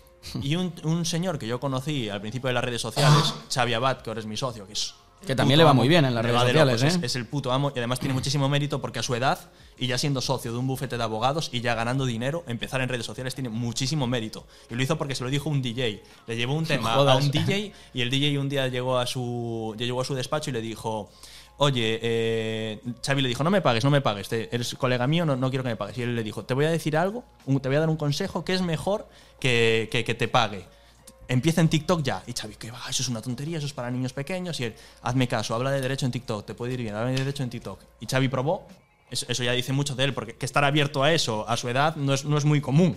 Y probó, y le fue bien también desde el primer vídeo, y a partir de ahí, para arriba. Has dicho que ya estaba en un bufete de abogados. Sí. Dejó él, ese él era socio. No, él, él continúa con su bufete de abogados. y aparte tiene Sí. otro contigo. Sí, vale. Sí, Eh, montamos el. eh, porque él. Entonces, eh, continuó. Él lo- en ese momento sí que podía gestionar sus clientes, pero además derivaba clientes a otros despachos que fueran de su confianza. Eso se hace muchísimo entre los abogados. Yo, tú, un abogado, tú no puedes saber de todo. O sea, yo soy abogado penalista. Hay un cliente que le estoy llevando un tema de derecho penal y le llevo muy bien y me dice, ah, quiero que me ayudes también con, una, con un pacto de socios. No tengo ni idea de pacto de socios, pero te puedo recomendar a Juan Manuel, que es súper crack. Entonces vas con Juan Manuel y mm, Juan Manuel me paga a mí un fee por haberle recomendado al cliente. Vale. Entonces Xavi hacía eso y me decía, "Buah, hay un chico de ley de segunda oportunidad que es un crack, que es súper bueno, que tiene una empresa muy guay, los clientes están muy contentos. Y me dijo que necesitaba más leads, que necesitaba más clientes y que si conocía a alguien que le, pusiera, que le pudiera pasar muchos clientes. Y, y me dice, y creo que tú eres bueno para eso. Y yo le dije, vale, dame su teléfono. Le llamo por teléfono, se llama Iván, y me dijo, sí, quiero que me subas un vídeo de ley de segunda oportunidad, que metas muchos clientes. Tengo capacidad para gestionar muchos clientes. Y yo, ¿de verdad puedo meter todos los clientes que quiera? Porque yo no estaba acostumbrado a eso. Y él, sí. Y te voy a pagar por cada cliente que me metas. Te voy a pagar, creo que era 10 euros por cada cliente que me metas. Y yo, o sea, encima ni siquiera tengo que esperar al resultado. Y el correcto, cada lead, cada Ah, cliente cada que lead. puse en el ¿Cada lead enlace- o cada cliente? Cada lead. Sí, perdón. Lead es la persona que entra y cliente es quien firma. Vale, pues cada lead, cada persona que entre, te pago 10 euros. Y yo, vale. Que conviertan, ya es cosa suya. Ya es que cosa se conviertan suya. en clientes, Claro, ya es cosa suya. Ya es cosa suya. Entonces yo dije, vale, increíble. Entonces tengo todo el día para preparar un vídeo y puedo meter toda la gente que quiera y me va a pagar 10 euros por cliente. Empecé a pensar la estructura perfecta del vídeo, coger noticias. eh, diseñé un vídeo que para mí era el vídeo perfecto. Estuve todo el día pensando solo en ese vídeo y en, en meter leads a través de, gracias a ese vídeo. Lo subo Pasan tres horas, el vídeo va por 700.000 visitas en TikTok, me llama, para el vídeo, para el vídeo, para el vídeo, para el vídeo. Y yo, ¿qué? Y, él- y no puedo parar el vídeo. Y él, Buah, está entrando demasiada gente, no podemos gestionar tanta gente, para el vídeo, para el vídeo. Y yo, es imposible. Y él, ah. Y dice, vale, pues lo que voy a hacer es, voy a contratar más comerciales en el momento para atender esta demanda, voy a hacer todo y tranquilo que te voy a pagar. Piensa que en ese momento yo había metido unos 900 clientes, ya me estaba debiendo 9.000 euros en tres horas. Entonces lo hablé con él y me dijo, eh, al día siguiente le me, me volvió a llamar. Dijo Andrés, esto es muy complicado, pero tranquilo, te voy a pagar, vamos a hacer todo bien, estamos ya atendiendo a los clientes, estamos haciendo todo bien. Y lo cierto es que me gustó tanto el trato con él, y de hecho yo entendí que me iba, iba a tener que pagar tanto dinero que él iba a salir perjudi- perjudicado, porque yo había metido muchos leads que no eran cualificados también. Entonces dije, "Buah, yo no quiero cortar la relación con este chico, me parece buen pavo, me parece que está haciendo las cosas mal, igual yo también hice algo que no se esperaba, pues mira, vamos a llegar a un acuerdo. No me pagues más de, creo que fueron 7.000 euros, que es lo que a ti hace que te dé un mínimo de beneficio, ¿sabes? Que no estés en pérdida, no me pagues más de 7.000 euros, pero vamos a seguir en contacto. Y gracias a este chico que eh, gestionaba también landing pages, que gestionaba también el tema de contratar a los comerciales, que hacía todo también, acordamos, lo, Iván, o sea, este chico se llama Iván, acordamos Xavi y yo hacer una alianza con él y montar este bufete de abogados. Entre los tres. Exacto. ¿Tenéis el mismo porcentaje los tres? Sí, 33% cada uno. Qué bien, Sí, sí. 33,33, ¿no? Exacto, correcto. Y la verdad que muy, muy, muy, muy, muy eh, contentos porque Xavi y yo al final somos casi más como comerciales, ¿sabes? Se nos da bien captar clientes, hacer marketing. Y él hace toda la gestión con los comerciales, se ocupa de toda la parte informática, etcétera, Correcto, etcétera. él es la pieza clave, es justo lo que necesitábamos para eso. es, es- es el puto amo, sí. Vamos, que estáis encantados. Estamos encantadísimos. Y en tu día a día dentro de la empresa, aparte de tu trabajo como influencer que conecta directamente eh, diari- y, di- y diariamente eh, trayendo leads a, a- a tu buffet, eh, ¿qué labores haces? Aparte de, tu labor como influencer, porque imagino que dentro, en trabajo de campo, eh, harás. Sí. Yo eh, escuché una frase el otro día que me encantó, que era, cada empresa tiene que tener en los socios las tres Hs. un hipster, un hustler y un hacker. Iván es el hacker, el que hace todos los procesos informáticos, todo lo relacionado con eso, el ordenador, tal, que todo funcione bien, que podamos enviar tantos mails, que hemos tenido muchos problemas con eso muchas veces, él hace todo eso perfecto. Hasler es como alguien extrovertido, que es bueno para reuniones, para convencer a la gente. Ese es Xavi, tiene una labia que flipas, llegamos, convence a quien tenga que convencer, rapidísimo, hace las cosas muy bien, habla muy bien, presenta muy bien. Y el hipster, hipster que podría ser yo, que, soy alguien que se me da bien... Eh, como optimizar y hacer las cosas de forma que le gusten a la gente. Entonces yo bastantes labores estéticas en cuanto a la página web, la landing page, los correos, la comunicación con el cliente. Una de mis propuestas, una de las propuestas de valor de la empresa, o sea, yo por ejemplo he definido más o menos la cultura de la empresa, lo que querría que fuera la cultura, luego eso se trabaja en el día a día, pero por ejemplo quiero que seamos bastante parecidos a Apple, que todo sea muy sencillo, que el cliente nos entienda bien, sin grandes ornamentaciones, porque muchos despachos de abogados tienden a poner todo súper decorado, muchos dorados, muchos colores, hablar como... Muchos abogados se creen que saben más por hablar de forma súper técnica. Hmm. Nosotros queremos diferenciarnos con eso, queremos que todo sea sencillo, fácil y transparente. Entonces yo me encargo un poco también de toda la comunicación con el cliente, que sea de forma fácil, que, que lo mantengamos actualizado. Yo repaso todos los procesos para que el cliente esté actualizado, porque es otro fallo de los despachos de abogados, que de momento nosotros lo estamos haciendo muy mal. O sea, así te lo digo, estamos haciendo muy mal porque no estamos actualizando al cliente tanto como hay que actualizarle. Al cliente le pasa mucho. Contactas con un abogado, firmas la hoja de encargo y no vuelves a saber de tu tema hasta pasado un año y medio cuando vas a juicio, que piensas que el abogado se olvidó de ti. Yo estoy intentando que el cliente sepa cada par de meses qué está pasando. Oye, sí, mira, ya han aceptado a trámite tu demanda. Sin ya necesidad de que ellos te llamen Exacto, sin necesidad. Quiero, quiero que seamos proactivos con eso. Es muy, muy, muy complicado porque son muchos clientes, se pierde información por el medio. Se puede automatizar de alguna forma, ¿no? Porque al final sí, mm. me imagino que será para todos lo mismo. Al final estamos en este proceso, luego en este, luego en este, o muy parecido dependiendo del proceso judicial. ¿no? Estamos pensando en muchas ¿eh? cosas. idea para nosotros lo ideal sería incluso que hubiera una especie de aplicación con una línea temporal en la que el cliente pudiera ver las fases y la fase en la que él se encuentra. Sí, como cuando eh, hacemos un pedido. eso sería la leche. Yo quiero que sea así. Bueno, estamos trabajando ese tipo de cosas. No, no es fácil, además, yo considero también que para el cliente descargarse una aplicación solo para consultar eso, por un lado, está guay porque eso como que daría una permanencia y una recurrencia del cliente, porque como ya se ha esforzado para descargarse una aplicación solo para nosotros, pero por otro lado lo considero un trámite un poco rollo, no sé. ¿Qué parte te parece más difícil, la influencer o la de empresario? La de empresario, yo creo, pero me gusta más actualmente. ¿Te gusta más la de empresario que la influencer? Actualmente Aunque sí. te parece más compleja. Sí. Eh, lo de influencer es un poco como que Instagram y TikTok, no sé, ya es casi hasta mecánico, diría, ¿sabes? Ya es mucho tiempo, son muchísimos vídeos. Eso, más o menos ya sé lo que tengo que hacer. Entonces es un poco rutinario incluso es bonito, me gusta, creo que aporto a la sociedad, creo que la gente aprende. Yo mismo conozco gente increíble gracias a eso. Pero bueno, es como que a mí los temas me cansan bastante rápido, ¿sabes? Eh, al principio me encanta, cuando empecé en redes sociales me flipaba el derecho penal, era la leche, con, con mi jefe llevábamos casos de narcotraficantes súper importantes de Coruña, hablábamos con ellos, planteábamos la defensa, veíamos cómo sería todo, muchísima adrenalina, emoción, a mí me encanta eso. Me, me pareció que era poco escalable, mi jefe era un crack, pero me pareció que era poco escalable pasé a un despacho de criptomonedas y blockchain. Me obsesionó el blockchain. Estaba todo el rato estudiándolo tanto a nivel técnico como a nivel jurídico, que había súper pocas leyes en ese momento. Eh, hice un máster, tengo un máster en criptoeconomía, eh, leí muchísimos libros, trabajé en un despacho relacionado con eso, pero también me terminó cansando. Y ahora pues hablo del derecho y el derecho me gusta, pero como que me van cansando diferentes temas. Solo el derecho bancario me gusta mucho, pero estoy seguro que me va a cansar pronto también. En, cambio, lo de empresario, como te vas poniendo muchos sombreros, es eso. Mm. Yo hoy me apetece hacer cosas más relacionadas con optimización, lo hago. Hoy me apetece repasar qué tal están yendo los temas jurídicos, lo hago. Hoy me apetece... Vas entrando en diferentes áreas, además considero que es algo de lo que sé muy poco, que me queda muchísimo por aprender y voy mejorando en el día a día, me gusta mucho. Mm. Un consejo que le quieras dar a la gente que quiere empezar hoy en el mundo de Internet? Mi consejo sería que se aproveche de la tendencia que se llama Build in Public, que es lo que hice yo sin saber que existía ni que se llamaba así, que básicamente es partiendo de algo que te guste, empezar a compartir contenido y viendo el feedback de la gente, construir tu producto a partir de eso. Yo tengo unas amigas que le encantaba, eh, ellas hacían eh, data análisis, eh, eran analistas de datos trabajaban en una empresa y les gustaba mucho y me llamó mi amiga y me dijo, oye, ¿cómo, cómo hago para...? Es que no sé qué producto sacar, no sé qué servicio hacer, creo, creo que quiero montar algo, un, un SaaS que esté relacionado con lo mío, tal, pero no estoy segura. Yo le dije, ¿por qué no empiezas a hacer vídeos en redes sociales, hablas con la gente y a ver qué sacas de ahí? Empezó a hablar de análisis de datos, esos vídeos igual no iban muy bien, de repente hizo un vídeo explicando cómo convertirse en analista de datos y fue mejor. Y dijo, uy, vale, ya estoy detectando un patrón. Hizo un vídeo explicando salario de analista de datos, cómo es el currículum perfecto de un analista de datos.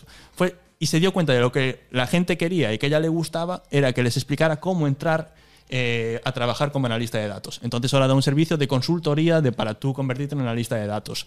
Puedes sacar un curso a partir de ahí, puede hacer diferentes cosas. Ya no tenía ni idea de, ni de que le gustaba eso ni de que a la gente le interesaba eso, pero lo vio gracias a las redes sociales. ¿Tu peor momento como emprendedor, influencer o empresario? Uno. Mm. Momento reflexivo.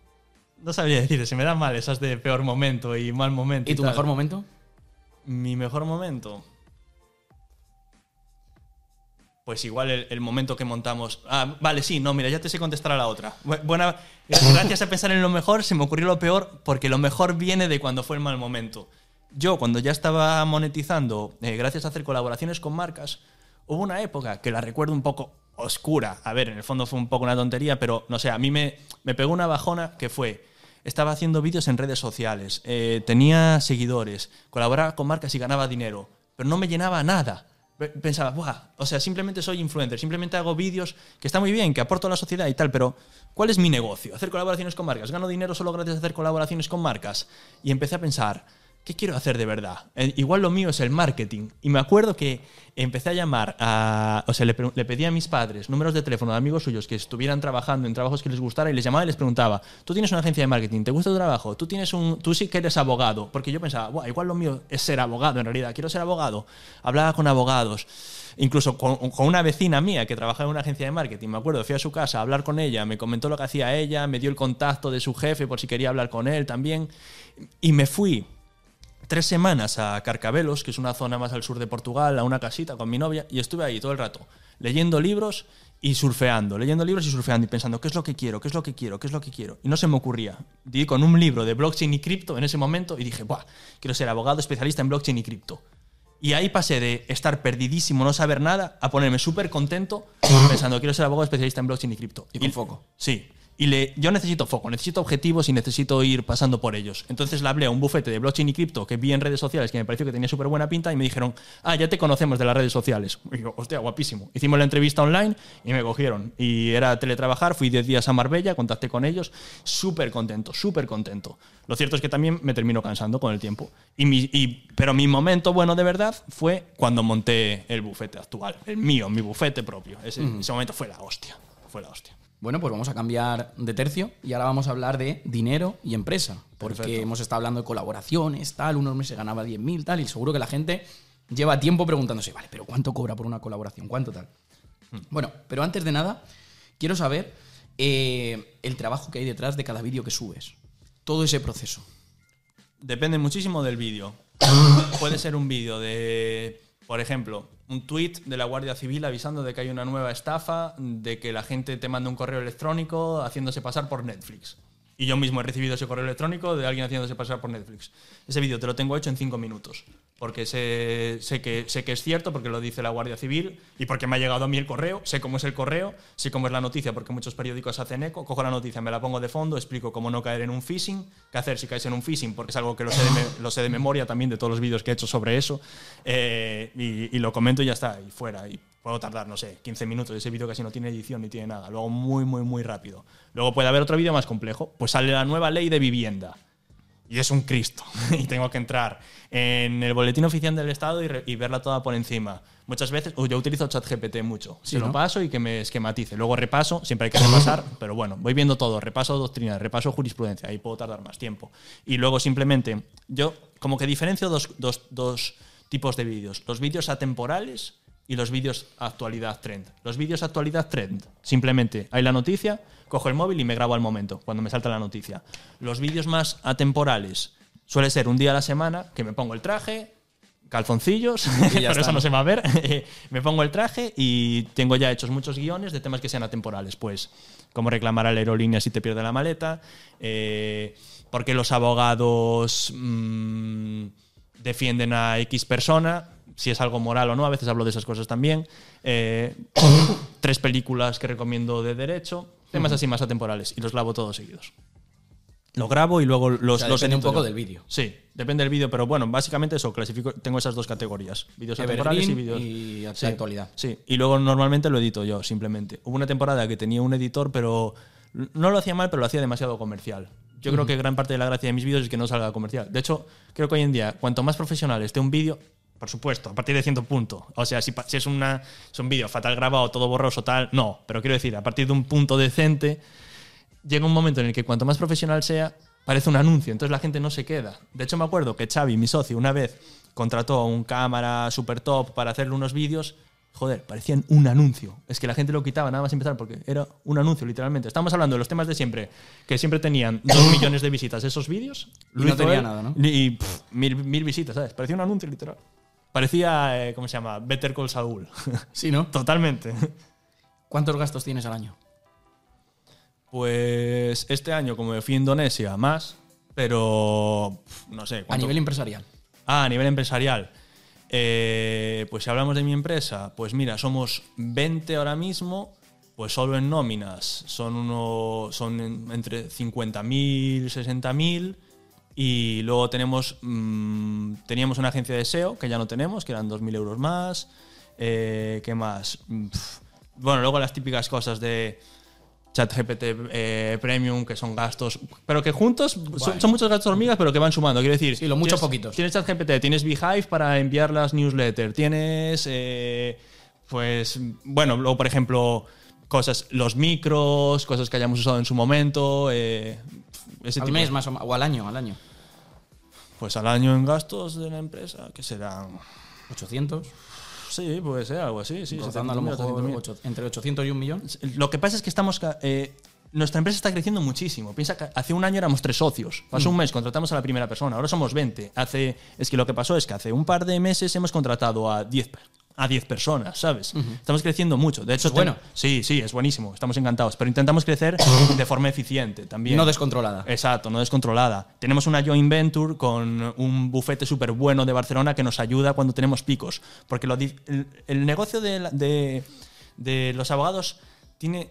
Y de los abogados influencers en concreto tiene dos problemas. El primer problema es el que le afecta Claro, a todos. porque una, una- antes de que sigas, una pregunta. Dentro de esos gastos estás metiendo también lo que a ti te cuesta también ser influencer.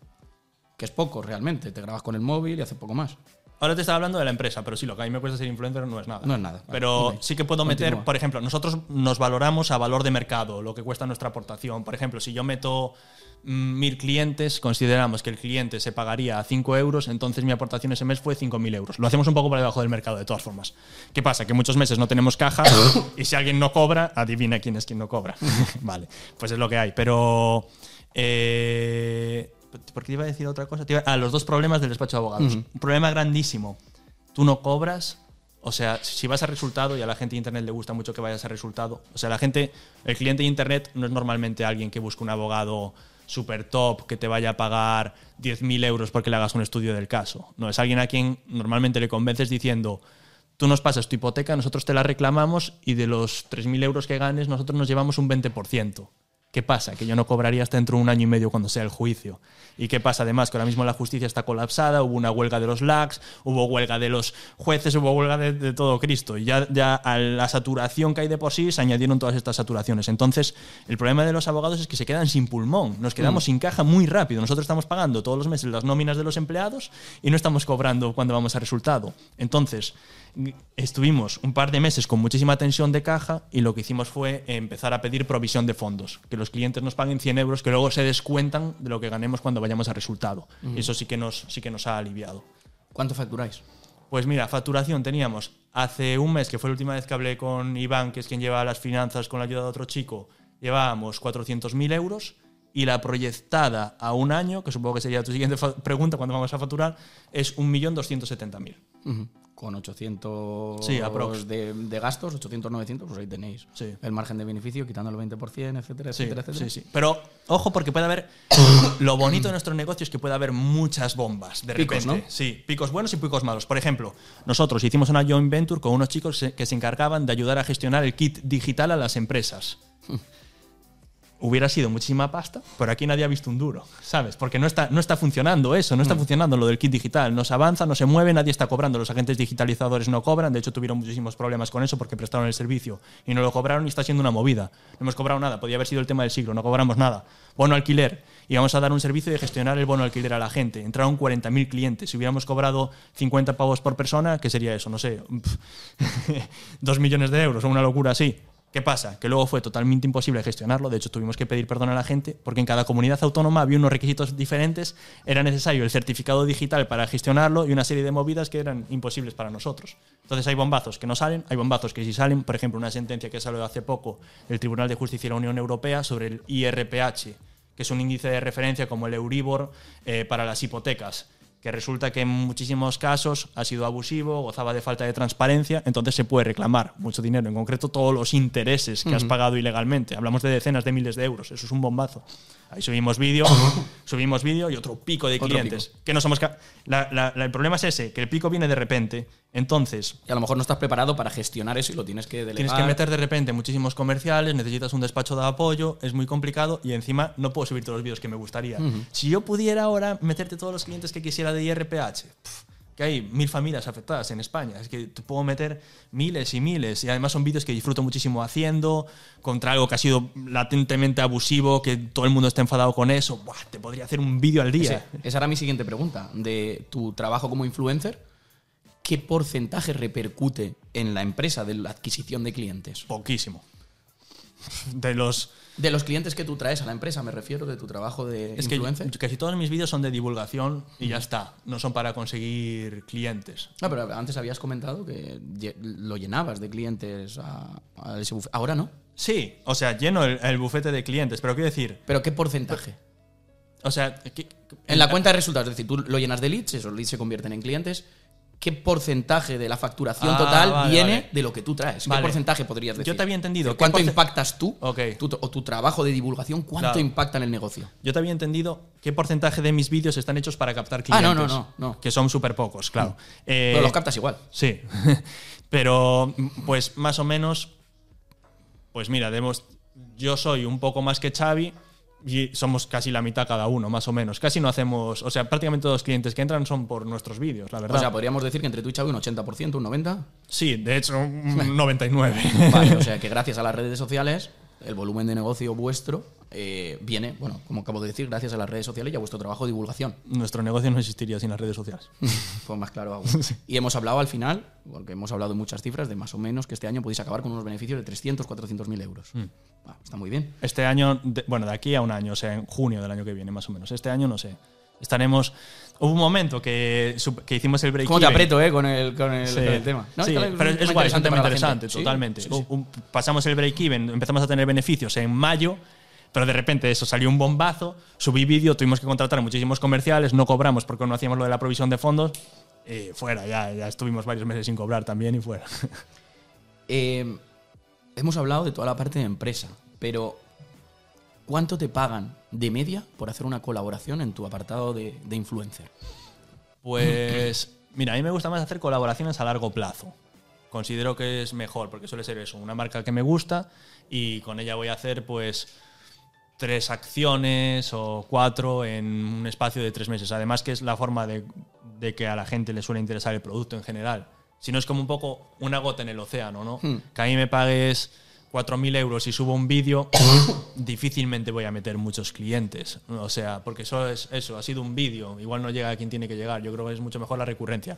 Pero bueno, por decir cifras, pues puedo cobrar por un TikTok entre 2.000 y 3.000 euros. Un, Un vídeo. Sí, un vídeo. Un Reels 4.000, 5.000. mm, por ahí más o menos, stories. Un reel de Instagram, ¿no? Sí, sí, sí, sí. Sí, de Facebook nada, ¿no? Sí, no. ¿Y la colaboración que más te han pagado, cuánto ha sido? Pues. Lo bueno es que yo actualmente puedo ganar más con los leads que meto a mi empresa que, colabora- que con colaboraciones, que es lo que me gusta. Pero. Y, y- Y es lo que no dependes de externos. Exacto. De marcas, como has comentado antes. Pero Sí. si nos centramos, porque lo otro ya lo hemos hablado, si nos centramos solo en la Sí, parte sí. De, de- de colaboraciones, ¿cuál ha sido la colaboración que más te han pagado que te hayas dicho, madre de Dios? Que conste que objetivamente, es que hablando de esto, estoy pensando, cuando metí esos, eh, o sea, en tres horas esos 9.000 euros Ah, bueno, que gané, claro. es, en el fondo es una colaboración. Sí, sí. Entonces, podría haber sido esa, porque en tres horas gané eso, pero eh, con un solo vídeo, con un solo TikTok, que además era súper orgánico. Es que eso es, es la panacea. Por eso a mí me encanta hacer vídeos de derechos relacionados conmigo. Es tema súper orgánico, que a la gente le flipa y me puedo ganar una pasta. Es que es la leche. Eh, y encima los haces sin intención transaccional. Claro. Es puramente divulgativo, Totalmente. informar, etc. De hecho, ese propio Y te vídeo. diviertes, por es- lo que veo. Claro, me flipa. Y ese vídeo que hice de ley de segunda oportunidad, si no hubiera entrado ningún lead, me hubiera dado igual. Si fue un lead que me dio un millón de visitas, joder, Mm. un vídeo que me dio un millón de fue increíble. Pero, pues ponle, hice una colaboración a largo plazo que era de subir 30 TikToks para la cuenta de una marca que me pagaron en 35.000 euros, debió de ser el año pasado. 30 TikToks por 35.000 euros. Sí, para la, para la cuenta de la marca. Eh, y este año. Ah, para la cuenta de la marca, no iba ni a tu cuenta. Sí, algunos eh, tuve, tuve que subir eh, un par de stories para mi cuenta Para enlazarla y traccionar a la suya, ¿no? Correcto, pero un par en todo el año. Y cosas puntuales, alguna chula me ha salido en plan, ponle un Reels, tres stories y un TikTok, 10.000 euros. Está muy guay. Qué guay. Sí. Y anualmente, hemos hablado de lo que facturas y los gastos que tienes en tu empresa, ¿vale? Con tus socios y el beneficio que puedes llegar a generar en junio del año que viene. Pero en tu trabajo de influencer, ¿cuánto puedes facturar al año? Más o menos, una media. En O lo que hiciste en 2022. Pero en mi trabajo de influencer, ¿a qué te refieres? Las colaboraciones. ah, las colaboraciones. Mm, Quitando los leads que llevas a tu empresa, que luego se convierten en clientes, etcétera, que eso ya lo hemos contado como parte empresarial. Sí, ponle 100k. 100k al año, sí, más o menos. Eh, lo bueno de este año con respecto al anterior, por ejemplo, este año probablemente mm, mm, gane muy similar al año pasado, que fueron 100k de colaboraciones, pero lo bueno es que este año voy a hacer muchas menos, pero como tengo muchos más seguidores, por lo que antes Son necesitaba hacer tres vídeos para ganar mil euros, ahora lo hago con uno, claro. Entonces es lo que mola. Yo, y de hecho es eso, quiero transaccionar un modelo que sea pura, en el que prácticamente no haga colaboraciones con marcas, ¿sabes? Quiero transaccionar un modelo que sea, que gane, o sea, que gane dinero gracias a aportar a la sociedad a lo que a mí más me gusta, que es el derecho. Entonces, que viva prácticamente de eso. Actualmente, de hecho, gano más dinero con las colaboraciones a las marcas todavía que con mi, que con mi negocio. Pero para mí lo ideal sería ganar mi dinero con mi negocio. Pero por la atracción que tienes y que tenéis, eso va a cambiar. En teoría sí. A ver qué pasa a futuro, pero en teoría sí. ¿Dónde inviertes tu dinero? Pues. Mira, la verdad. Ahora estoy un poco cambiando el pensamiento. Yo antes pensaba, yo antes pensaba que diversificar muchísimo era la clave.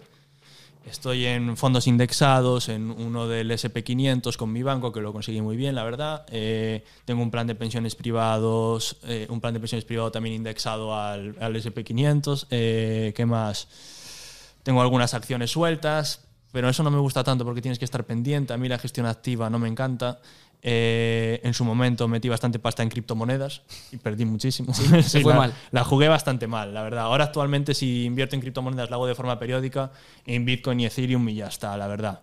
Esto no es un consejo de inversión, pero yo es lo que más, lo que considero que puede ir bien a largo plazo. Por ejemplo, yo y metí algo de dinero en Terra, la que, la que quebró y, y perdí toda la pasta. Eh, bueno, también a mí me encantaba ese mundo, ¿sabes? Entonces, en parte considero que fue dinero bien perdido porque me interesaba por los proyectos, los, los investigaba a fondo, los utilizaba para mi trabajo fin de máster, los utilizaba para mi, para mi bufete de abogado. Nosotros hicimos cosas con empresas de videojuegos, NFTs. Entonces, me interesaba por ese mundo. Veía, ay, ¿cómo se compra un NFT? ¿Cómo se hace esto? ¿Cómo es mintearlo? ¿Cómo tal? De hecho, hicimos una acción que fue eh, hacer un NFT para recaudar dinero cuando fue el incendio de La Palma y conseguimos 4.000 euros con un NFT que creamos para ellos, para donarlo puramente. Bueno, salieron cosas bonitas gracias a eso. Perdí dinero, pero, pero guay. Actualmente, mm, por ir al grano, Bitcoin y Ethereum, de vez en cuando meto algo de pasta. Me gustaría igual comprar algún inmueble. Lo que pasa es que si lo piensas, un inmueble en relación al tiempo que pierdes con la gestión, la verdad que es una rentabilidad bastante baja. Entonces, Es un poco una Yo, movida. yo siempre lo he pensado, eso que tú comentas, y lo he comentado con gente que tiene inmuebles y ellos dicen que no, que es muy tal, muy como. pues yo cuando hago números digo, joder, es que esa rentabilidad la puedo sacar en internet más en- de forma más Con un vídeo. bueno, tú con un vídeo. Claro. o, o con, o con tu negocio, tú, Mm. ¿sabes? Muy es que, ¿qué tiene más sentido? 100.000 euros, reinvertirlos en tu negocio, que es donde tienes el foco, que es donde eres un crack, que es donde tienes la capacidad de multiplicar ese dinero, donde tienes el control, o meterlos en una casa, que además no, no- no- yo no entiendo mucho de inmobiliario, bueno, puedo tener algún contacto que me ayude a encontrar un inmueble bueno, tal, sacar una rentabilidad del pf, un 7% anual que sería la leche. ¿Qué es eso? Sobre, sobre, sobre 100.000 euros. Al final, teniendo en cuenta lo que pagues de la hipoteca, bueno, sí que es verdad que tienes la revalorización del inmueble, pero relación al tiempo que me llevaría. Entonces ahora como que cada vez soy menos partidario de, de tanta diversificación y creo que voy a concretar, creo que voy a sacar las acciones. Y a que- reinvertir en tu negocio, ¿no? Sí, a reinvertir en mi negocio. Igual me quedo con el fondo indexado, eso sí que me gusta, pero poco más. Sí, yo es lo que tengo también, Sí. un fondo indexado y reinvertimos en, en nuestros negocios y en algunas cosas más. Claro, Bitcoin me mola, algo seguiré. Eso, eso te mola, ¿no? Sí, sí, sí. Bueno, pues vamos a la siguiente sección y vamos a hablar un poquito de marketing digital, que algo sabes de marketing digital, ¿no? Y algo haces eh, y hacéis. Eh, Bueno, yo, yo creo que sé. A ver, si tuviera que decir qué sé, yo creo que sé mucho de TikTok. Yo creo que la cosa de la que más puedo saber de todo a lo que me dedico es TikTok orgánico. ¿De qué sé mucho? De TikTok orgánico. ¿De qué no tengo ni idea? De Paid y de todas esas movidas, la verdad que no tengo mucha idea. De Google Ads, de Facebook Ads, no tengo ni idea. De hecho, considero que ahora mismo probablemente sepa quizás más de TikTok en relación a lo que sabe el resto de la gente de TikTok que de derecho, en relación ¿no? a lo que saben el resto de los abogados de derecho, porque hay muchísimos tíos de 50 años que tienen muchísima más experiencia que yo. Yo en llegar a su nivel voy a tardar siglos. En cambio, en TikTok es como que si llevas dos años en TikTok subiendo muchos vídeos, rápidamente controlas mucho. ¿Cuánto equipo de inversión destináis a la web de distrito legal eh, punto es y a todas las acciones de marketing digital que hacéis en redes sociales? Porque ya me dijiste que en la UTIPS nada. Entonces de esa no te voy a hablar. Acciones de marketing digital que hacemos en redes sociales, Y, en, y en la web. Sí. Porque también hacéis cosas en la web. como Pagadas no hacemos nada. Creo que probó Iván alguna vez a meterle pez a un vídeo de Xavi y nos dio tan poco retorno que ni valía la pena. O sea, pagado en redes no hacemos nada. Si cuentan los leads que metemos nosotros, pues eso en que se puede valorar al mes, no sé, en 5.000 euros al mes cada uno o algo así. Que muchas veces no, no lo cobramos o está pendiente de cobrar para dentro de mil años cuando nos lo podamos pagar, pero bueno, ahí está. Sí, pero al final lo que seguís haciendo en redes sociales, digamos que es una pequeña inversión en, en generación de contenidos para tener un retorno Mm. en vuestro negocio. Porque tú mismo has, has comentado antes, en algún espacio de la entrevista, que, joder, cuando no se publica un vídeo se nota que no hay ese, ese Mm. se pico, nota ¿verdad? infinito. Se nota todo es todo. O sea, Entonces, para mí eso es una acción que podríamos considerar dentro del marketing digital, porque al final es esa generación, tienes que pensar en qué vas a poner, cuándo, por qué, etcétera, etcétera. Pues es lo fundamental. O sea, nuestra empresa bebe de los leads que metamos nosotros. Estamos intentando, no queremos que dependa puramente de nosotros, incluso a futuro. Incluso un negocio no puede depender tanto de, de los socios. Entonces, queremos que cada vez entre más gente, eso por paid, SEO, blog. Eh, no sé, estaríamos gastando en la empresa que nos lo gestionaba 2.000 euros al mes o algo así y tenemos un, un chico que, nos, que está en la web a jornada completa, que pues, cobrará su sueldo de jornada completa. Poco más. ¿Os habéis planteado también a lo mejor que hayan más caras dentro de distrito legal haciendo vídeos, etcétera, para no tener una dependencia de vuestros dos canales y que la empresa beba de, de esos canales? Porque entiendo que puede ser que también eh, os pase, no lo sé, corrígeme si me equivoco, que mucha gente de la que os entre quiera trabajar directamente contigo, ¿no? Sí, muchísima. Y eso es un punto de fricción en la que se os puede caer algún cliente. No digo que todos, pero pues yo no trabajo con él, a mí no me pongáis, que seguro que es un becario, que seguro que tal. Sí, sí. A ver, que conste que eso pasa en, en prácticamente todos los despachos de abogados. Enton- yo, por ejemplo, me acuerdo con mi, con mi jefe anterior, bueno, todos los jefes que he tenido, todos los despachos con los, que con los que he tratado, llega el cliente y se cree que todos los clientes tratan con el jefe. No, pues muchas cosas efectivamente las hace el becario, muchas cosas las hace el ayudante, muchas cosas pues el resto de abogados. Y el- al final el empresario, el jefe del bufete, pues puede supervisar, puede gestionar el día a día, pero difícilmente va a estar en todos los temas. Yo, por ejemplo, no voy a juicio. Entonces, pues eso. Eh, lo que sí hacemos es, tenemos una cuenta de TikTok de Distrito Legal y los chicos, las chicas de nuestra empresa que, que les mole, suben vídeos hablando de los temas y va bien. Algún vídeo ha ido bien, la verdad. Sí, sí, sí. Algún vídeo ha ido bien. También resubimos algunos vídeos nuestros en la cuenta de Distrito Legal. También van bien. ¿Cuál es la red social que mejor os funciona? TikTok. Entiendo. Sí. No a nivel de visitas o de que se viralicen los vídeos, sino a nivel del retorno que tienen esos vídeos con vuestro negocio. Hay una diferencia que yo marcaría entre TikTok e Instagram. Pueden entrarme muchos más leads por TikTok al hacer un vídeo, pero creo que en Instagram están más cualificados Ahí porque es gente yo. más seguidora mía, gente que me conoce más, gente que se fía más de mí. En TikTok le estoy impactando, o sea, la, la mayor parte del tráfico suele ser del para ti. Conste que es un para ti, digamos, cualificado dentro de lo que cabe porque le está saltando el vídeo de reclama tu hipoteca a un tío que está interesado de alguna manera en reclamar su hipoteca. Entonces más o menos resuena con él. ¿Qué pasa? Que muchas veces no me conoce a mí. En cambio el de Instagram, le estoy hablando de la hipoteca a alguien que igual no estaba tan interesado en la hipoteca, pero que mira, qué casualidad, tiene una hipoteca y además me sigue. Entonces, aunque me entren menos, menos leads, consigo, puedo conseguir un- unos clientes similares. He visto también que has dicho, actualmente no estamos haciendo ads, etcétera, etcétera. Yo antes me, me he metido, ¿vale? En, en- hace un rato, eh, mientras estabas viniendo, en YouTube y sí que hacéis protección de marca. Cuando yo pongo Tips, por ejemplo, en Google o en YouTube, salís vosotros para que no aparezcan competidores pagando. Ah, sí, sí, ¿vale? sí. Sí. Eh, Pero cuando he puesto distrito, distrito legal, Legal. todo junto, ahí no, ahí sale competidores. Y separado, sí. Eh, separado creo que sí, ¿vale? Pero junto, no, no lo sé, lo tenía que mirar otra vez, pero Vale. me, me ha llamado la atención, me ha llamado la atención. De eso no tengo ni idea. Vale. Sí que me suena eso, eso que me estás diciendo de Sí, la y Xavi, sí, sí. vale, me suena, Sí. no lo sabía.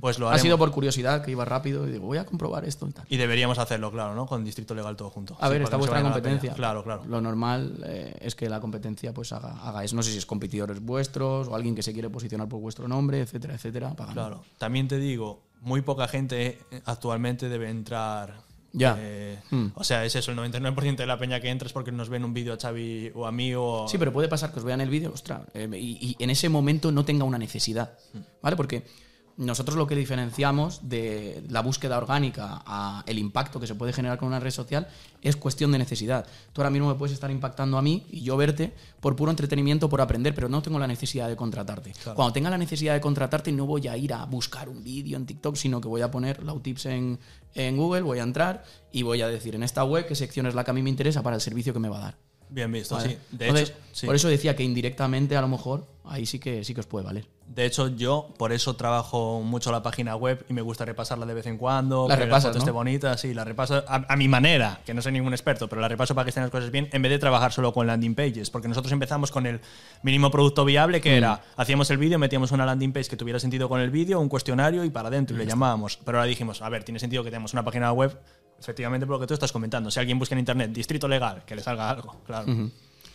Eh, bueno, pues si quieres contarme la última parte, si quieres contarme algo más sobre tu empresa, algo a futuro, alguna exclusiva que vais a sacar, etcétera, etcétera.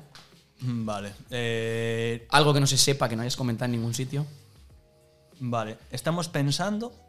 Yo hago muchos, como sabes, yo hago muchos vídeos en los que me pongo de fondo una noticia. Sí. Entonces pensé, ¿por qué no poner de fondo una noticia que haya creado yo? Y pensé en sacar nosotros un periódico digital en el que redirijamos tráfico eh, a ese periódico. o sea, cuando no nos interese captar leads, que entonces redirigiríamos a, a nuestra web. Sí. Cuando sean pues, la típica noticia en la que yo no lo hago por captar leads, pues nueva estafa de no sé qué o mm, nuevas ayudas de no sé cuánto, que sea un periódico nuestro quien las contemple. Bueno, pero tú dices, "Mm, no tengo intención de captar leads. Dentro de ese periódico puede haber, cuando Sí. tú entres y empieces a leer, puede haber por en medio un banner con tu publicidad. Así que indirectamente también. Sí, eso sería el siguiente paso. retroalimentando, Sí, sí, bien visto. Y dentro de ese periódico puedes tener el pixel para luego hacer remarketing con anuncios, etcétera, etcétera. Así que todas las ventajas las, las podéis tener. Nada, hemos acabado con esta. con esta. Bueno, ¿pero eso va para adelante o no? ¿O es solo una idea? Lo del Eh, va a ir para adelante. Va a ir Sí, ¿no? sí, vamos a, a ver con quién hay que contactar. Hablaré contigo a ver qué me puedes recomendar también y va a ir para adelante, sí. Vale, pues vamos con la penúltima parte, antes del reto, porque te hemos puesto un reto aquí bastante chulo en el desafío Webpositor. Vale. A ver qué tal. Ver. Eh, ¿Tienes el móvil aquí? Eh, sí. Vale, pues eso para el reto luego. Y vamos con la pizarra del MV, ¿vale? Que aquí en, en Webpositor, pues durante unos minutos muy rápido te voy a dar varios consejos y como ayer cenando me dijiste, es que a mí me gusta el SEO, me gusta el CRO, me gusta todo, pues he intentado, ¿vale? Con, mis compañeros, ¿vale? Eh, consejos, analizando la, web que me han ido dando. Aquí hay un montón, ¿vale? Pero vamos a leer algunos eh, sencillos, ¿vale? Si entramos ahora mismo en la web, vamos al apartado de SEO primero, y si entramos ahora mismo en la web, eh, pues tienes diferentes áreas, por un lado, y diferentes servicios. Dentro de cada área tienes diferentes servicios y luego tienes varios servicios destacados, tanto en el menú como en el footer, ¿verdad? Sí, en plan dices derecho civil y en concreto eh, herencias, en Eso concreto es, familia. Eso es. sí. ¿Vale? Pero luego tienes varios servicios destacados, cuatro en concreto. Cuando tú te pones en servicios se desplegan cuatro, aunque tienes muchos más. ¿Por qué esos cuatro? Mm, Debe ser porque son nuestros.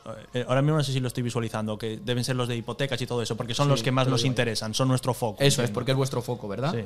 Vale. Eh, y entiendo, por ejemplo, que por áreas intentéis posicionaros por abogados en derecho de determinado sector. Sí, bancario en general, en, en con- concreto. Y Bancario, servicios. oportunidad. Sí, y servicios intentáis posicionaros por abogados eh, de un asunto en concreto, en Mm. este caso. Vale, pues en el área de abogada derecho, por ejemplo, más sector, una recomendación es hacer un buen estudio de palabras clave, ¿vale? E introducir dentro de cada una de esas áreas diferentes palabras clave que ahora mismo nos estáis introduciendo y que son una oportunidad y eh, son una oportunidad porque puede ser más fácil posicionarse que por la palabra clave principal sin necesidad de eh, tenerla, eh, esa palabra clave en los sitios más importantes. Y eso os va a traccionar tráfico y gracias a ese tráfico también la palabra clave más relevante también se os va a posicionar. Eh, y bueno, a nivel de búsquedas que se hagan en una determinada localización, cuando están buscando un servicio vuestro, en, siempre la gente pone en Córdoba, en Almería, en Alicante, en tal. A eso nosotros le llamamos las location pages, ¿vale? Que son eh, páginas eh, geolocalizadas que se crean, landing pages para una determinada ciudad porque la gente lo busca, pues esas páginas también se generan y tienen una- un fácil posicionamiento. ¿Vale? Porque cuando ahora mismo, si tú estás buscando con una determinada ciudad, tú no tienes el foco ahí puesto, tú tienes solo la generalista. Y al final estarías ofreciendo lo mismo. Vale, Mismos sea, servicios, pero para una determinada ciudad. Y el contenido sería muy similar. o sea, aunque tengamos puesto arriba, trabajamos en toda España, tú, nos, tú nos recomiendas como crear varias páginas para las ciudades en las que más nos busquen y que sea exactamente la misma página, pero que en concreto Correcto. sea para ese Claro, tú piensas que, por ejemplo, hay gente que busca, lo digo con nuestra agencia de SEO. Tú pones agencia de SEO, ¿vale?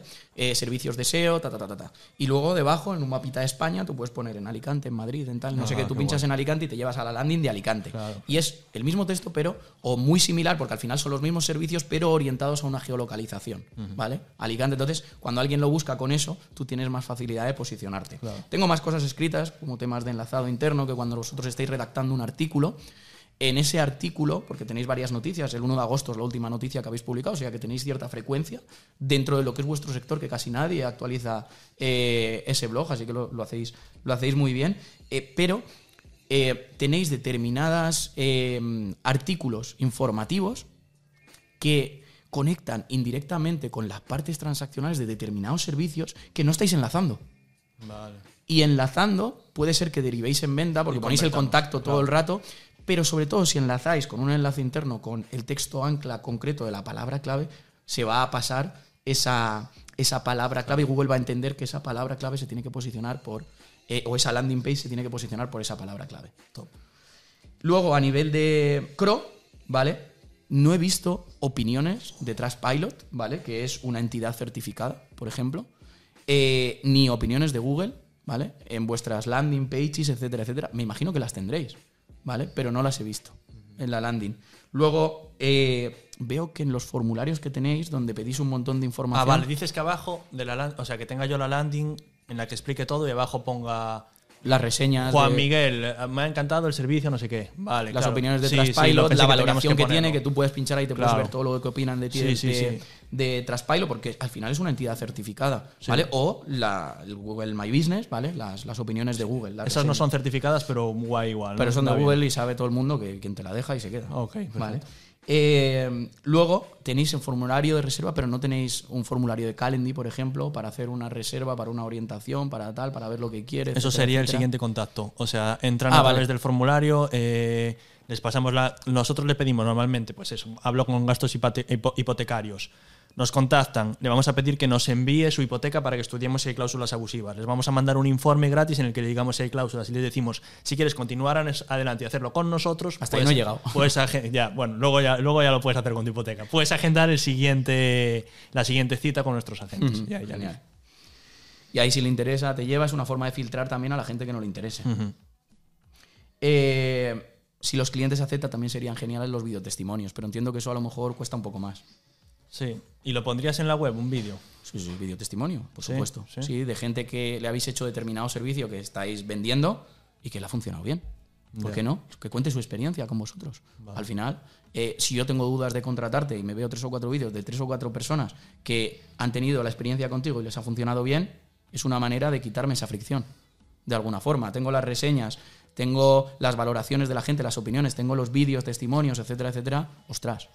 Ya tengo ahí diferentes puntos de fricción que se me van a, que se me van a quitar.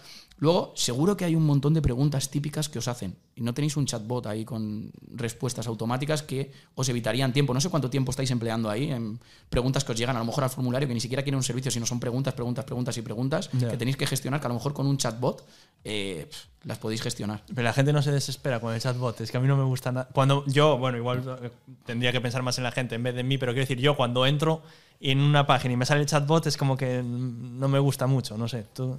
Todo es probarlo, todo es probarlo. Funciona bien, funciona bien. ¿Y cómo, puedes, sectores. cómo puedes saber si funciona o no funciona? La gente empieza a escribir, sigue comentando, sigue tal. E continúa en el hilo. Eso es, continúa. Y luego le puedes mandar un enlace. En un momento determinado de la conversación le mandas un enlace, vale, pues vete a formulario de reserva, o mírate esto, o mírate lo otro. Al final hay cosas que preguntan que tú ya tienes. Entonces simplemente el chatbot lo que tiene que hacer es buscar y darle la información. Vale, vale. ¿Vale? Es como un buscador. Podría actuar, no quiero decirlo así, ¿vale? Pero podría actuar como un buscador avanzado. De, le estás preguntando cosas y, al final te está respondiendo con información que tú mismo tienes. O lo tienes en tu base de datos interna o lo tienes ya en artículos. le puedes contar, aquí lo tienes. O em, si quieres más información, te puedo poner en contacto con. Y ya al formulario de reserva. Pero le has quitado varias dudas que ya no te van a, molestar de alguna forma. Eh, y bueno, te iba a decir de potenciar el, YouTube con vídeos informativos. Vídeos informativos que pueden ser más largos, que ya sé que tú lo ves ahí como una desventaja. Eh, que pueden ser más largos, que pueden ser evergreen, ahí sí que utilizaría el evergreen, y de ahí la ventaja es que, por ejemplo, yo he visto artículos informativos en tu blog, es que ese artículo informativo puedes hacer un vídeo, de ese vídeo con ChatGPT, por ejemplo, y un determinado plugin te hace la síntesis de ese vídeo, lo corriges poco y no tienes que redactarlo desde cero y ya tienes el artículo y de ese mismo vídeo te puedes sacar, incluso con una herramienta de inteligencia artificial, que creo que es encima de, de OpenAI, te puedes sacar 20, 30, 40, 50 shorts automáticos con sus subtítulos. Fíjate que me estoy diciendo eso y estoy diciendo, Buah, prefiero hacer los 50 TikToks y, montar el vídeo a partir de los 50 TikToks. Pero sí, sí, sí. Pero de aquí tiene la ventaja que también te sacas el artículo. Sí, sí, sí. Sí, a ver, en, términos de optimización. Puedes hacer un podcast también, como lo que estamos haciendo aquí, traerte gente de otros sectores y mezclar la legalidad con otros sectores para que te conozca ese público, que es lo que hacemos aquí al final, para que te conozca el público de esa gente y además tú eres influencer, no vas a tener ningún problema en traer a las personas que quieras. Podría ser guay. ¿no? Podría ser guay. Sí, yo creo que sí. Y es un formato que me has dicho que a ti te gusta, porque al final lo tienes todo preparado, tú empiezas ahí a charlar, ¿vale? Con la persona y puede, y puede generar ahí cierta cierta marca, cierta reputación, cierta visibilidad y te pueden derivar en clientes. Lo, que mola de lo nuestro es que en realidad hay muchas cosas para hacer y todas molan. Y todas, están guapas. Todo lo que no me pero tú te sientes más cómodo haciendo los TikTok. Sí, sí, estoy en mi zona de confort, pero igual estoy demasiado acomodado ya. Tienes razón, tienes razón. Y bueno, veo que también que en el blog atraéis tráfico, ¿vale? Y en, en cada artículo tienes el contacto, contacto, pero no ofrecéis ningún lead magnet, ¿vale? Que sí que lo ofrecéis en un apartado ¿vale? Que creo que estaba en... Ya no me acuerdo dónde estaba, lo tengo por aquí. ¿Vale? Que tienes como algunos artículos que tienes que dar tu correo, em, archivos en PDF que tienes que dar tu correo. ¿Cómo, se, em, ¿Cómo se llamaban esos archivos? Tipo demandas y cosas así. Sí, sí. Entonces, a lo mejor eso, en artículos que tienen relación, puedes poner eso, porque dentro de lo que es el marketing digital diferenciamos, o a mí me gusta diferenciarlo, es un concepto que nos gusta trabajarlo aquí, que es venta directa y venta indirecta. Venta directa es la persona que ya está interesada en comprar un producto, ¿vale? Y la venta indirecta es una persona que aún no sabe que va a comprar ese producto. Entonces, en esos artículos los metes gracias a un lead magnet y a partir de ahí, a través del correo electrónico, puedes ir cualificando ese lead y que en un momento determinado, pues te compre o en un momento determinado, cuando tenga la necesidad, le vengas a la mente. Ya no solo por las redes sociales que le aparezcas y dependas de un algoritmo, de que le aparezcas más o menos, sino porque tienes su email y su email es algo que la gente consulta todos los días. Entonces, eh, yo lo veo incluso más potente que el WhatsApp, porque el WhatsApp es más entretenido, porque la gente ahora defiende mucho, no, hay que estar en WhatsApp, yo, lo veo como más intrusivo, la gente se entretiene más, pasa de ti, pero el email lo abres todos los días y es algo que dices, esto me lo veo luego, esto tal, esto cual. Entonces, el estar en la mente de ese potencial cliente que puede serlo en un futuro a través del email, creo que es muy bueno y no dependes de ningún algoritmo de las redes sociales, que ahora te va bien, pero quizá mañana empieza a bajar eh, tu visibilidad como han hecho otras redes sociales. Nosotros tenemos una newsletter, ¿eh? Sí, sí, la newsletter es una cosa, hmm. ¿vale? Que, que, lo he visto también. Y tenéis también eh, lo que te comentaba de los archivos estos eh, en PDF, que le pedís el, el mail. Pero yo, por ejemplo, hemos hecho una prueba para suscribirnos a lo de los archivos, que entendía que era vuestro lead magnet, pero eh, automáticamente no me ha enviado ningún correo, me ha dejado descargarlos. No sé si mañana está. me llegará o pasado, tenéis alguna secuencia. No sé, tengo que revisarlo. Vale, Simplemente te lo dejo descargar y fuera. Y ahí en esa secuencia, una vez que te has descargado eso, podéis presentar, decir qué hacéis, Claro, vuestro mola. día a día, hoy hemos hecho esto, enviar también al- de los todos los TikTok que tenéis, algunos TikTok para información, post del blog, tal, y os vais manteniendo en la mente del, del consumidor. Y estos son los, los consejos. ¿Vamos con el reto? Vale, Tienes vamos. un montón que luego te doy. Vale, guapi. valió la pena venir solo por eso, Sí, ¿no? Alicante. Vale, pues vamos con el desafío de Webpositor. Y ayer, como estuvimos cenando, y digo, y eres una bestia en TikTok y también en temas legales, vamos a intentar en este reto mezclar eso. TikTok y temas legales. Nosotros somos una empresa de marketing digital y aunque a mí me gusta más, a mí me gusta más llamarla como estrategia digital, lo que hacemos aquí, pero la gente lo entiende más como marketing digital, te reto a decirte un término relacionado con el mundo online y con la legalidad y que te grabes un TikTok y lo subas a ver el impacto que genera. Así en el momento de En el momento. En el momento. Rollo, yo te voy a decir la palabra clave que es ley de cookies en una página web. A partir de ahí te puedes grabar lo que quieras. Hostia, tema complicado, ¿eh? Vale, Ahí está el reto. ¿Cómo lo harías? ¿Qué es lo que ahora mismo dice? Ahora vamos a verlo en directo a Andrés, a Lautips, de tengo que hacer un vídeo de ley de cookies en una página web. Primero, ¿crees que eso tendría atracción? Se me ha ocurrido así. Sí. em, Porque yo digo que es lo que todas las webs necesitan, Claro. la ley de cookies. considero, por un lado, que es un poco nicho en el Hmm. sentido de que solo afecta a la gente que tenga una página web, pero creo que se puede hacer partícipes a todo el mundo porque todo el mundo visita páginas web, entonces se puede relacionar por ahí. Que, en plan, ¿qué tienes que saber antes de consultar una web o si tienes una página web para Mm. que no te metan un puro? O sea, lo pondría en esos términos, que no te metan un multón. Eh, atacaría por ahí y luego explicaría cómo funciona la ley de cookies, pero la verdad que ahora mismo no te sé decir Sí, muy ¿no? bien cómo va. Entonces, haríamos... eh, buscaría información sobre la ley de cookies y buscaría sintetizarla, sí. Entonces el De- proceso sería atraer a la gente con lo que has comentado al principio, luego buscar información de la ley de cookies e informarles. Entonces captarles con ese mensaje fuerte y luego informarles de las cosas que necesitan. Que conste que antes de nada, o sea, vale, ahora he tenido esta primera idea, pero antes de nada lo que haría sería meterme en profundidad con el tema de, de- de la ley esta que me estás comentando, que de hecho existe una ley de cookies en sí mismo, no viene a través del Reglamento General de Protección de Datos, la gente... Claro. Eso lo hacen aquí, en la empresa, el tema legal y tal. La gente legal, ni idea. Pero sí que es cierto que la ley de cookies es algo que se habla mucho, que tú lo pones en Google y se habla mucho, etcétera, etcétera. Y, y todas las páginas web al final tienen política de privacidad, aviso legal, eh, cookies, tal, no sé qué, no sé cuánto. Entonces, pues todo eso creo que es interesante. Pero ya tenemos aquí el, el formato. Reto completado, ¿no? Sí, me, me- me falta el guion. o sea, Bueno, pero lo harías así. Mira, de hecho, lo que puedo hacer es, luego me voy a mi casa, me miro la información y hago un TikTok de verdad con eso, para completar el, el reto bien de verdad. ¿Tú crees que, que te- si tiene tracción, si no tiene tracción, no? Es una prueba para ver si ese tema interesa o no. Que lo bueno de TikTok es eso, ¿qué pierdo? ¿Sabes? Bueno, luego si no lo borras, ¿no? no lo borro o lo nunca. dejas. ¿Qué me importa? Como si queda un TikTok ahí con cinco visitas. ¿Qué más me da? ¿Voy a subir siete TikToks más al día siguiente? ¿Por qué la Comisión Europea prohíbe TikTok en los dispositivos de sus empleados? ¿Qué son las cookies y qué tienes que saber de ellas para no liarla? Menciona a quien use TikTok y también a quien tenga una página web. Hay quien dice que se llaman cookies galletas por el rastro de galletas que dejaban Hansel y Gretel en el famoso cuento para saber por dónde volver a su casa. Porque la ley de cookies de la Unión Europea trata sobre lo que se le permite hacer a otra gente con tus datos digitales, tu rastro. ¿Y para qué? Por ejemplo, la publicidad que te muestran viene por lo que tú estás viendo y creen que te interesa. Si entras en páginas de mochilas, te empezará a saltar muchísima publicidad de mochilas. Y hay una serie de requisitos que debe tener tu web para cumplir con esta ley, que por ejemplo TikTok, según la Comisión Europea, no los cumple de forma transparente y piensan que la ciberseguridad de sus empleados puede estar en peligro. Lo principal que debes hacer en tu web es 1. Informar a los usuarios de las actividades de recopilación de datos y para qué serán usados estos. 2. Darles la posibilidad de aceptar lo que quieran o rechazarlo, saltando un aviso o banner en la web nada más abrir la página. 3. Nunca puedes obligar a aceptar las cookies para visitar la web. Y 4. Es tu responsabilidad proteger los datos de los usuarios en tu web para que terceros no se la líen. Menciona que le interese y sígueme para enterarte de todo. Pues nada, pues hasta aquí eh, la entrevista. Eh, terminábamos con el, con el desafío. Espero que, que hayas disfrutado con la entrevista. Nosotros estamos súper agradecidos de que hayas venido hasta aquí, porque para la gente que nos esté viendo, escuchando, te has desplazado hasta aquí. Eh, ayer estuvimos cenando. Sí, te tuve que aguantar. Me tuvo que aguantar, Vaya esfuerzo. es un tío de puta madre. Una lubina, joder, sí, vaya esfuerzo. Y, y ya os digo que tal cual lo estáis viendo aquí es como es en, en- en lo personal, en el privado, al menos lo que yo he experimentado.